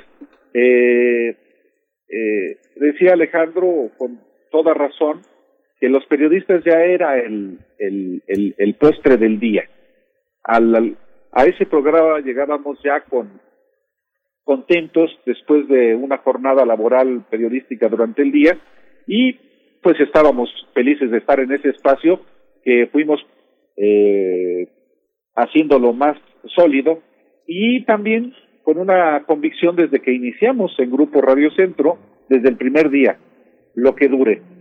No duró ni dos años, pero la verdad es que aprendimos muchísimo. Alejandro, Álvaro, bueno, hablando, hablando de etiquetas, hablando de manera crítica de etiquetas, el periodismo independiente y el periodismo corporativo puede ser. ¿Cómo, ¿Cómo se ven estas etiquetas hoy? ¿Cómo están viendo ustedes el ambiente actual que ronda al periodismo en sus distintas eh, expresiones y denominaciones en relación con el poder y con el proyecto que hoy encabeza el presidente de la República de, y, la Cuarta Transformación? Empezaría contigo, Alejandro Páez Varela, por favor. Eh, pues periodismo debe ser sinónimo de independencia. Creo que ahí a lo mejor eh, nos falta hacer más énfasis que todo periodista debe ser siempre independiente, independientemente, perdón por la este por la cacofonía, independientemente de dónde esté parado. Esa es una condición del, del periodismo, ser totalmente independiente. Ahora, lo que en el fondo supongo la tu, eh, tu pregunta busca es qué es lo que está sucediendo con la prensa y con el proyecto de López Obrador. Uh -huh. Pues eh, yo creo que sí hay una ah, condición actual en que no le favorece a López Obrador con respecto al volumen de la prensa. Es decir, hay como una, no, no hay como, es, hay una tendencia a considerar eh, válida la mezcla del, como decía Paco Ignacio Taibo anoche, los viejos chayoteros y los nuevos que ejercen en una misma masa irse todos contra López Obrador. Bueno, hay periodistas que nunca fueron un símbolo para mí ni para los jóvenes de mi generación, nunca fueron un símbolo de absolutamente nada más que de, sí, de éxito, pero no de una carrera ética y moral, nunca fueron esos periodistas que estaban en las grandes televisoras, este, eran los columnistas estrella, etcétera, pero nunca fueron un modelo a seguir, por lo menos para una buena parte de mi generación, porque estaban podridos por dentro y no ninguno con sano juicio puede aspirar a convertirse en un hombre podrido. Y creo que ahí ahora se ha generado un remolino en donde conviven nuevas generaciones que no saben ni siquiera eh, dónde están por, por, por, por juventud parados, conviven con estos otros que de repente están apelando a un valor que no tienen y que nunca tuvieron, que supuestamente es moral. Y pues eso ha generado un, sí, un torbellino que va y golpea las puertas de la, de la 4T permanentemente.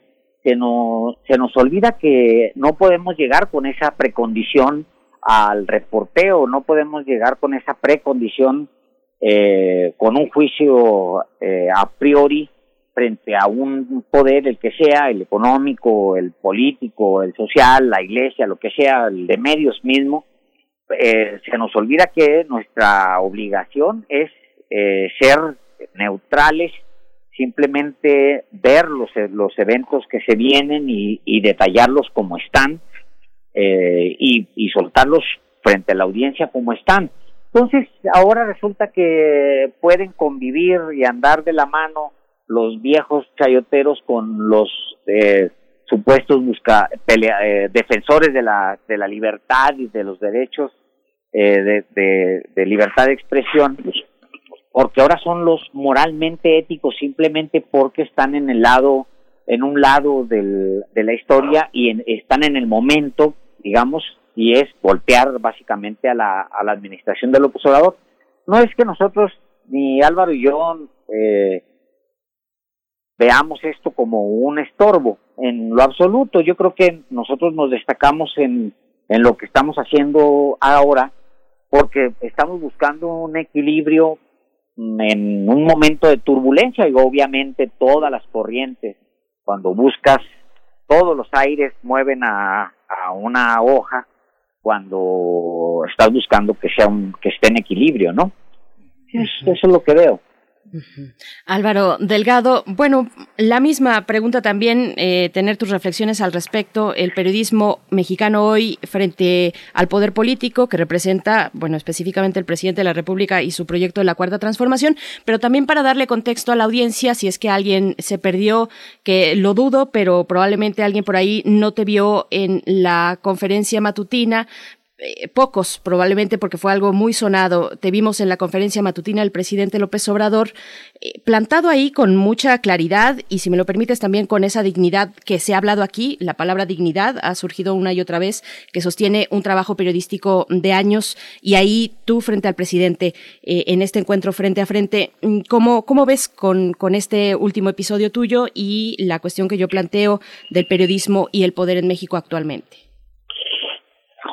El periodismo, eh, por definición, debe ser independiente. Así como yo eh, digo que el periodismo es por antonomasia investigativo, el periodismo es en su esencia independiente, más allá de si un periodista trabaja en un medio convencional, en radio, televisión o prensa, o si incursiona en las plataformas que nos permite la tecnología. De la misma manera que hay periodistas que no son independientes que, eh, o que trabajan no en medios eh, convencionales, sino por ejemplo las nuevas plataformas. Eso ha quedado de manifiesto justamente con la proliferación de youtubers metidos a propagandistas a favor o en contra de un actor o de un proyecto político. Yo creo que la, la independencia eh, ante el poder público, pero también ante otros poderes, se acredita con la trayectoria que el periodista tiene. Eh, y el periodista debe ser siempre, por supuesto, independiente del poder, no solo del poder político y no solo del poder público.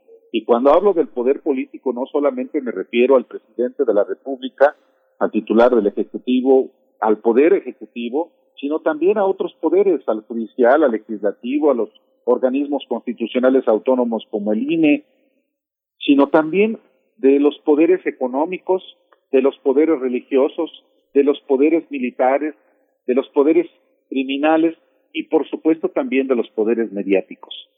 Un periodista debe acreditar con su trabajo la independencia de todos los poderes y en esa medida, por supuesto que va a ser un trabajo que eh, profesionalmente será eh, pues más eh, eficaz en un contexto indiscutiblemente más difícil, más complejo, pues porque a todo tipo de poderes les gusta, les, gustan los, los periodistas sometidos. Eh, en el caso de la relación que, por ejemplo, yo tengo con el ciudadano presidente López Obrador, yo lo conozco desde hace más de medio, de un cuarto de siglo, desde Tabasco, y siempre, siempre he tenido con él una relación de respeto que implica por supuesto, él es político, yo soy periodista y él está sujeto a la crítica.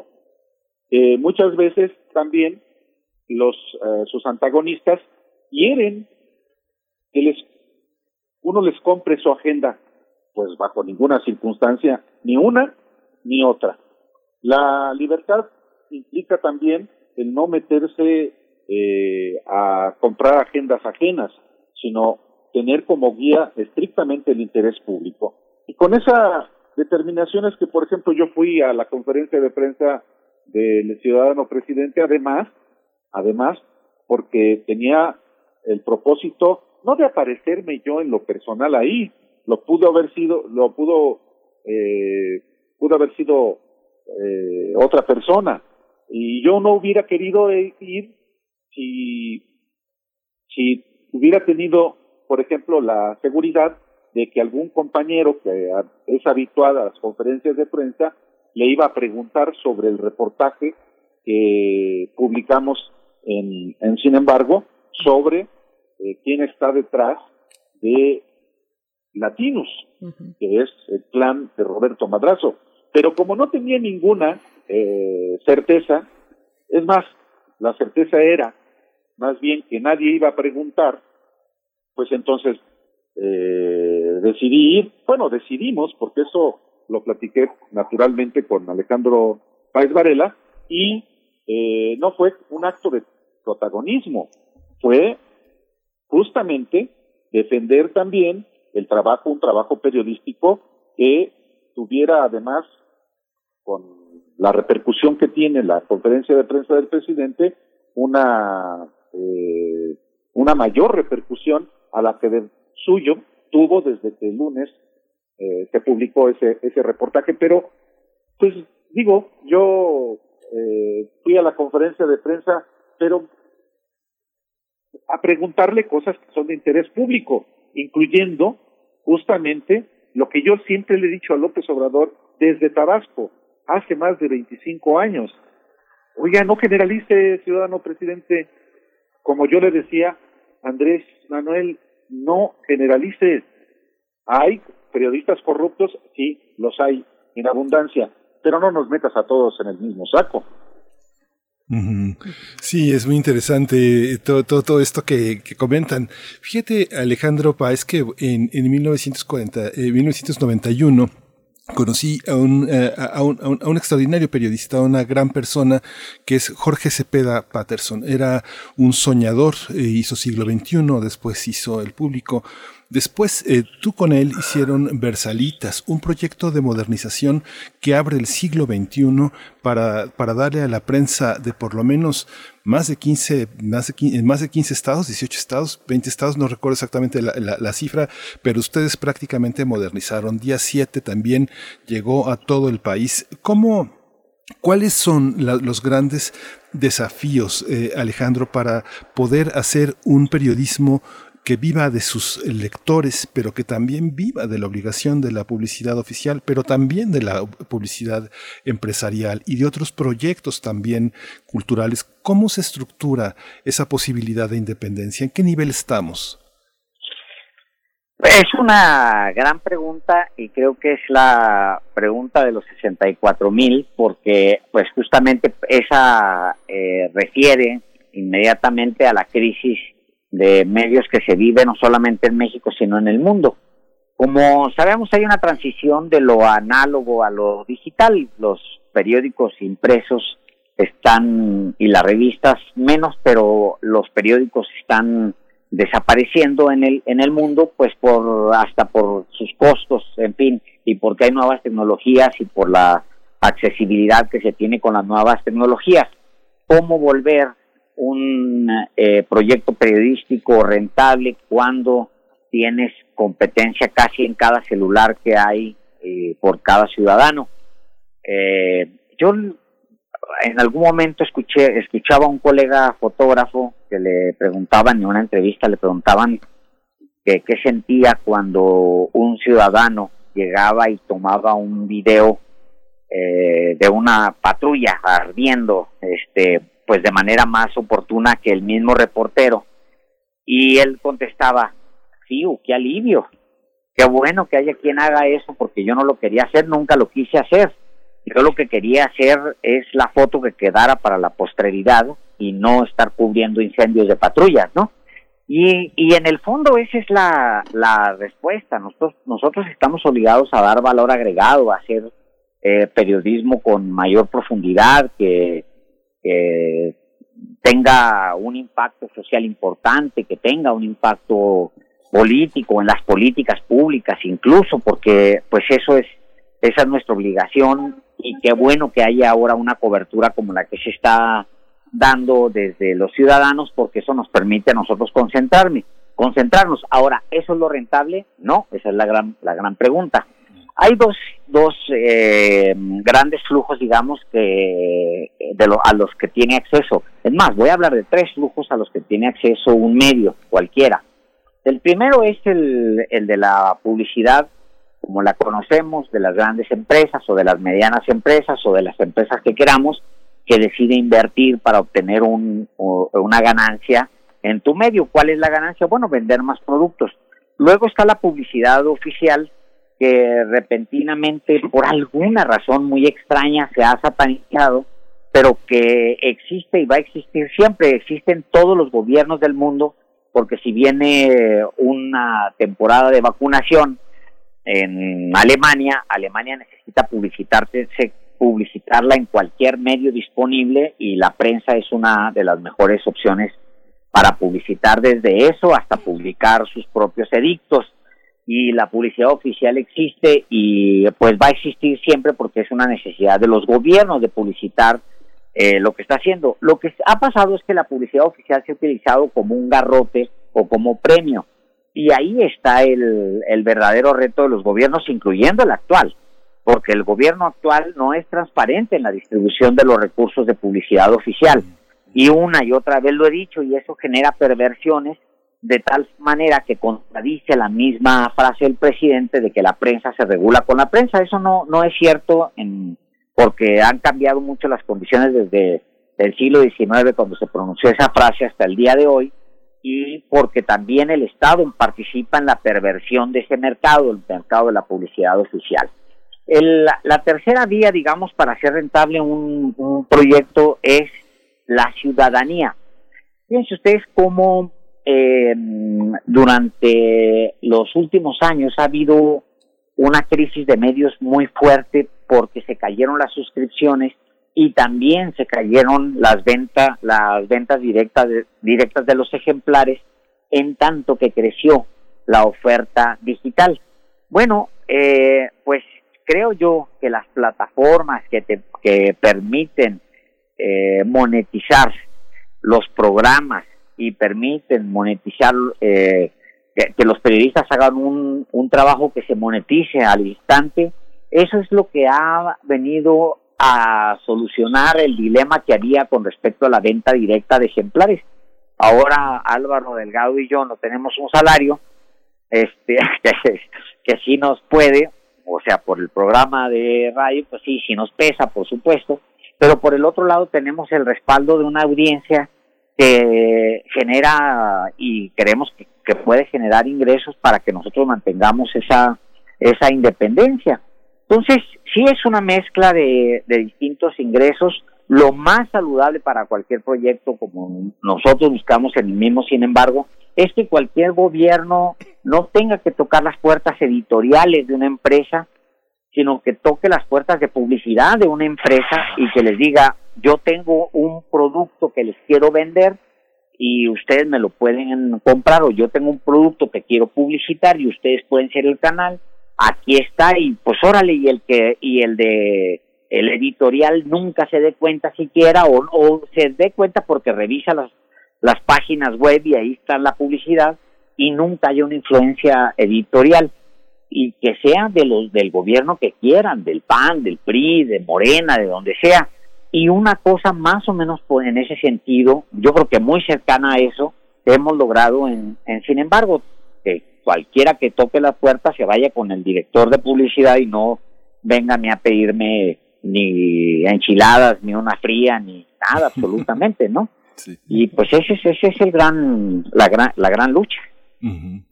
Álvaro Delgado, eh, ahora que Berenice Camacho abrió la, pregunta de tu participación en la mañanera, tú fuiste muy enfático en señalar eh, los matices que tiene el derecho de réplica eh, por parte de un mandatario. Si tú recuerdas el, todo por decir de una manera coloquial, el relajo que había con la administración de Fox. Tú ibas a una conferencia del presidente y luego ibas al de Relaciones Exteriores y luego ibas a Hacienda y todos decían cosas distintas.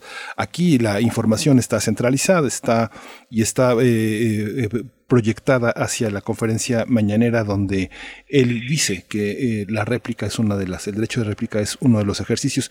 ¿Cómo observar el ejercicio de réplica? ¿Es correcto como lo están enfocando las autoridades federales? Supuesto que el presidente eh, de la República, en este caso Andrés Manuel López Obrador, tiene también, por supuesto, eh, garantizado eh, su derecho a la libertad de expresión. Sin embargo, tal como yo lo concibo, la libertad de expresión de un servidor público, sobre todo tratándose del presidente de la República, está más acotado al de cualquier ciudadano por ser, para empezar, servidor público. Y en segundo lugar, por ser nada menos que el presidente de la República, que al mismo tiempo es el jefe del Estado mexicano.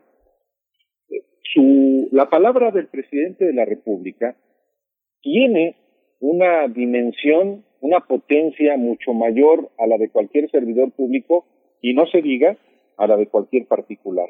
Y en ese sentido, por supuesto que el presidente de la República, en el caso específico de López Obrador, debe tener, por supuesto, una enorme conciencia de eso y actuar con mucha responsabilidad. Tenemos un presidente de la República que en efecto tiene ese enorme poder eh, expresándolo todas las mañanas y de muy diversas maneras, no solamente con la conferencia de prensa, sino a través de sus redes sociales. Eh, ya no hay cadena nacional para hacer anuncios porque no la necesita. Hay, eh, aún ni siquiera las conferencias de prensa mañana puede emitir un, un mensaje de video a través de las redes sociales y eso tiene una repercusión brutal. En ese sentido estamos en una, viviendo en un, episodio histórico muy, muy diferente a, lo que habíamos vivido con presidentes de la República eh, con características eh, muy diferentes. Peña, por ejemplo, fueron escasísimas las ocasiones que se sometió a una conferencia a las preguntas de colegas periodistas. Calderón lo mismo, Fox más o menos así, eh, y hoy se puede irle a preguntar al presidente lo que sea, incluyendo eh, hasta preguntas inteligentes o preguntas que llevan hasta dos horas en previo previa exposición de los que formulan las preguntas.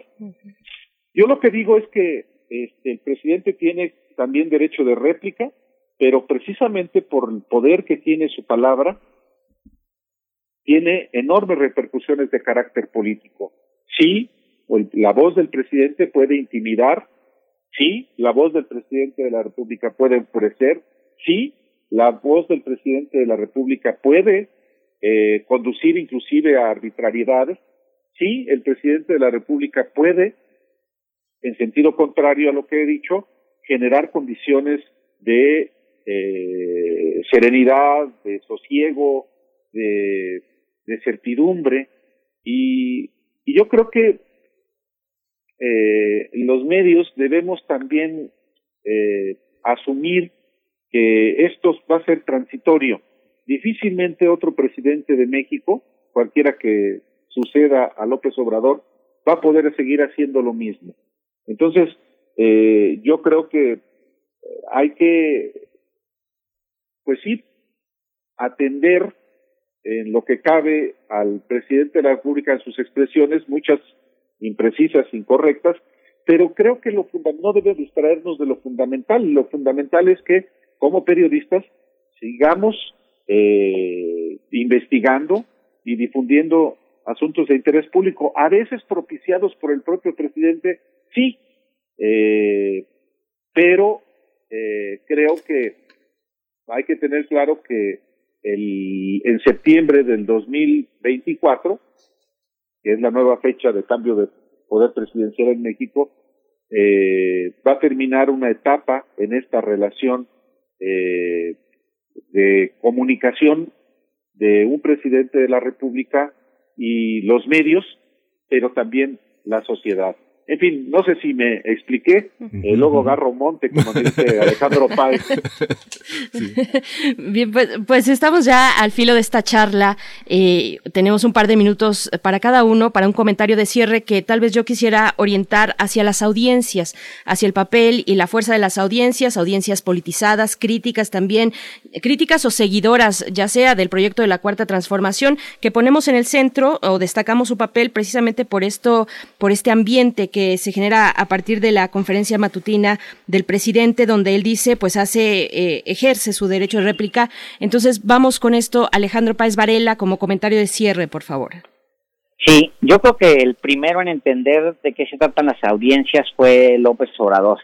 Y eso, eh, digamos, en el nuevo tiempo, porque la conferencia de prensa del presidente, pues es un, es un éxito en todos los sentidos pero sobre todo en términos de audiencia, tiene una potencia brutal, lo cual conlleva una gran responsabilidad, por supuesto, y creo que eso tenemos que aprenderlo, eh, irlo aprendiendo todos los demás, írselo aprendiendo, cómo tener una, una audiencia alimentada con contenidos. ¿Qué tipos de contenidos? Bueno, son muy distintos. Los de él son de gobierno, los nuestros son contenidos periodísticos y se orientan a otras muchas otras cosas. Mira, nosotros aprendimos mucho en este periodo que estuvimos en un medio electrónico, digamos, grande como, como el Grupo Radio Centro, le aprendimos mucho a eso, el tratamiento de las audiencias y creo que, mm, como digo, lo más, lo más que lamentamos es el no tener contacto ya con la radio, con la gente que nos escuchaba en la radio, pero ha venido compensando a través del tiempo, ha venido compensando con, pues sí, una mayor presencia eh, pues de, gente en la plataforma de YouTube. Y pues creo que nosotros existimos porque existe una audiencia, nosotros estamos eh, ahí porque existe una audiencia, hicimos una, una apuesta a la audiencia y la audiencia la ganó. Mm, La audiencia quería una opción y no la nuestro reto era era planteársela y el proyecto ahí está.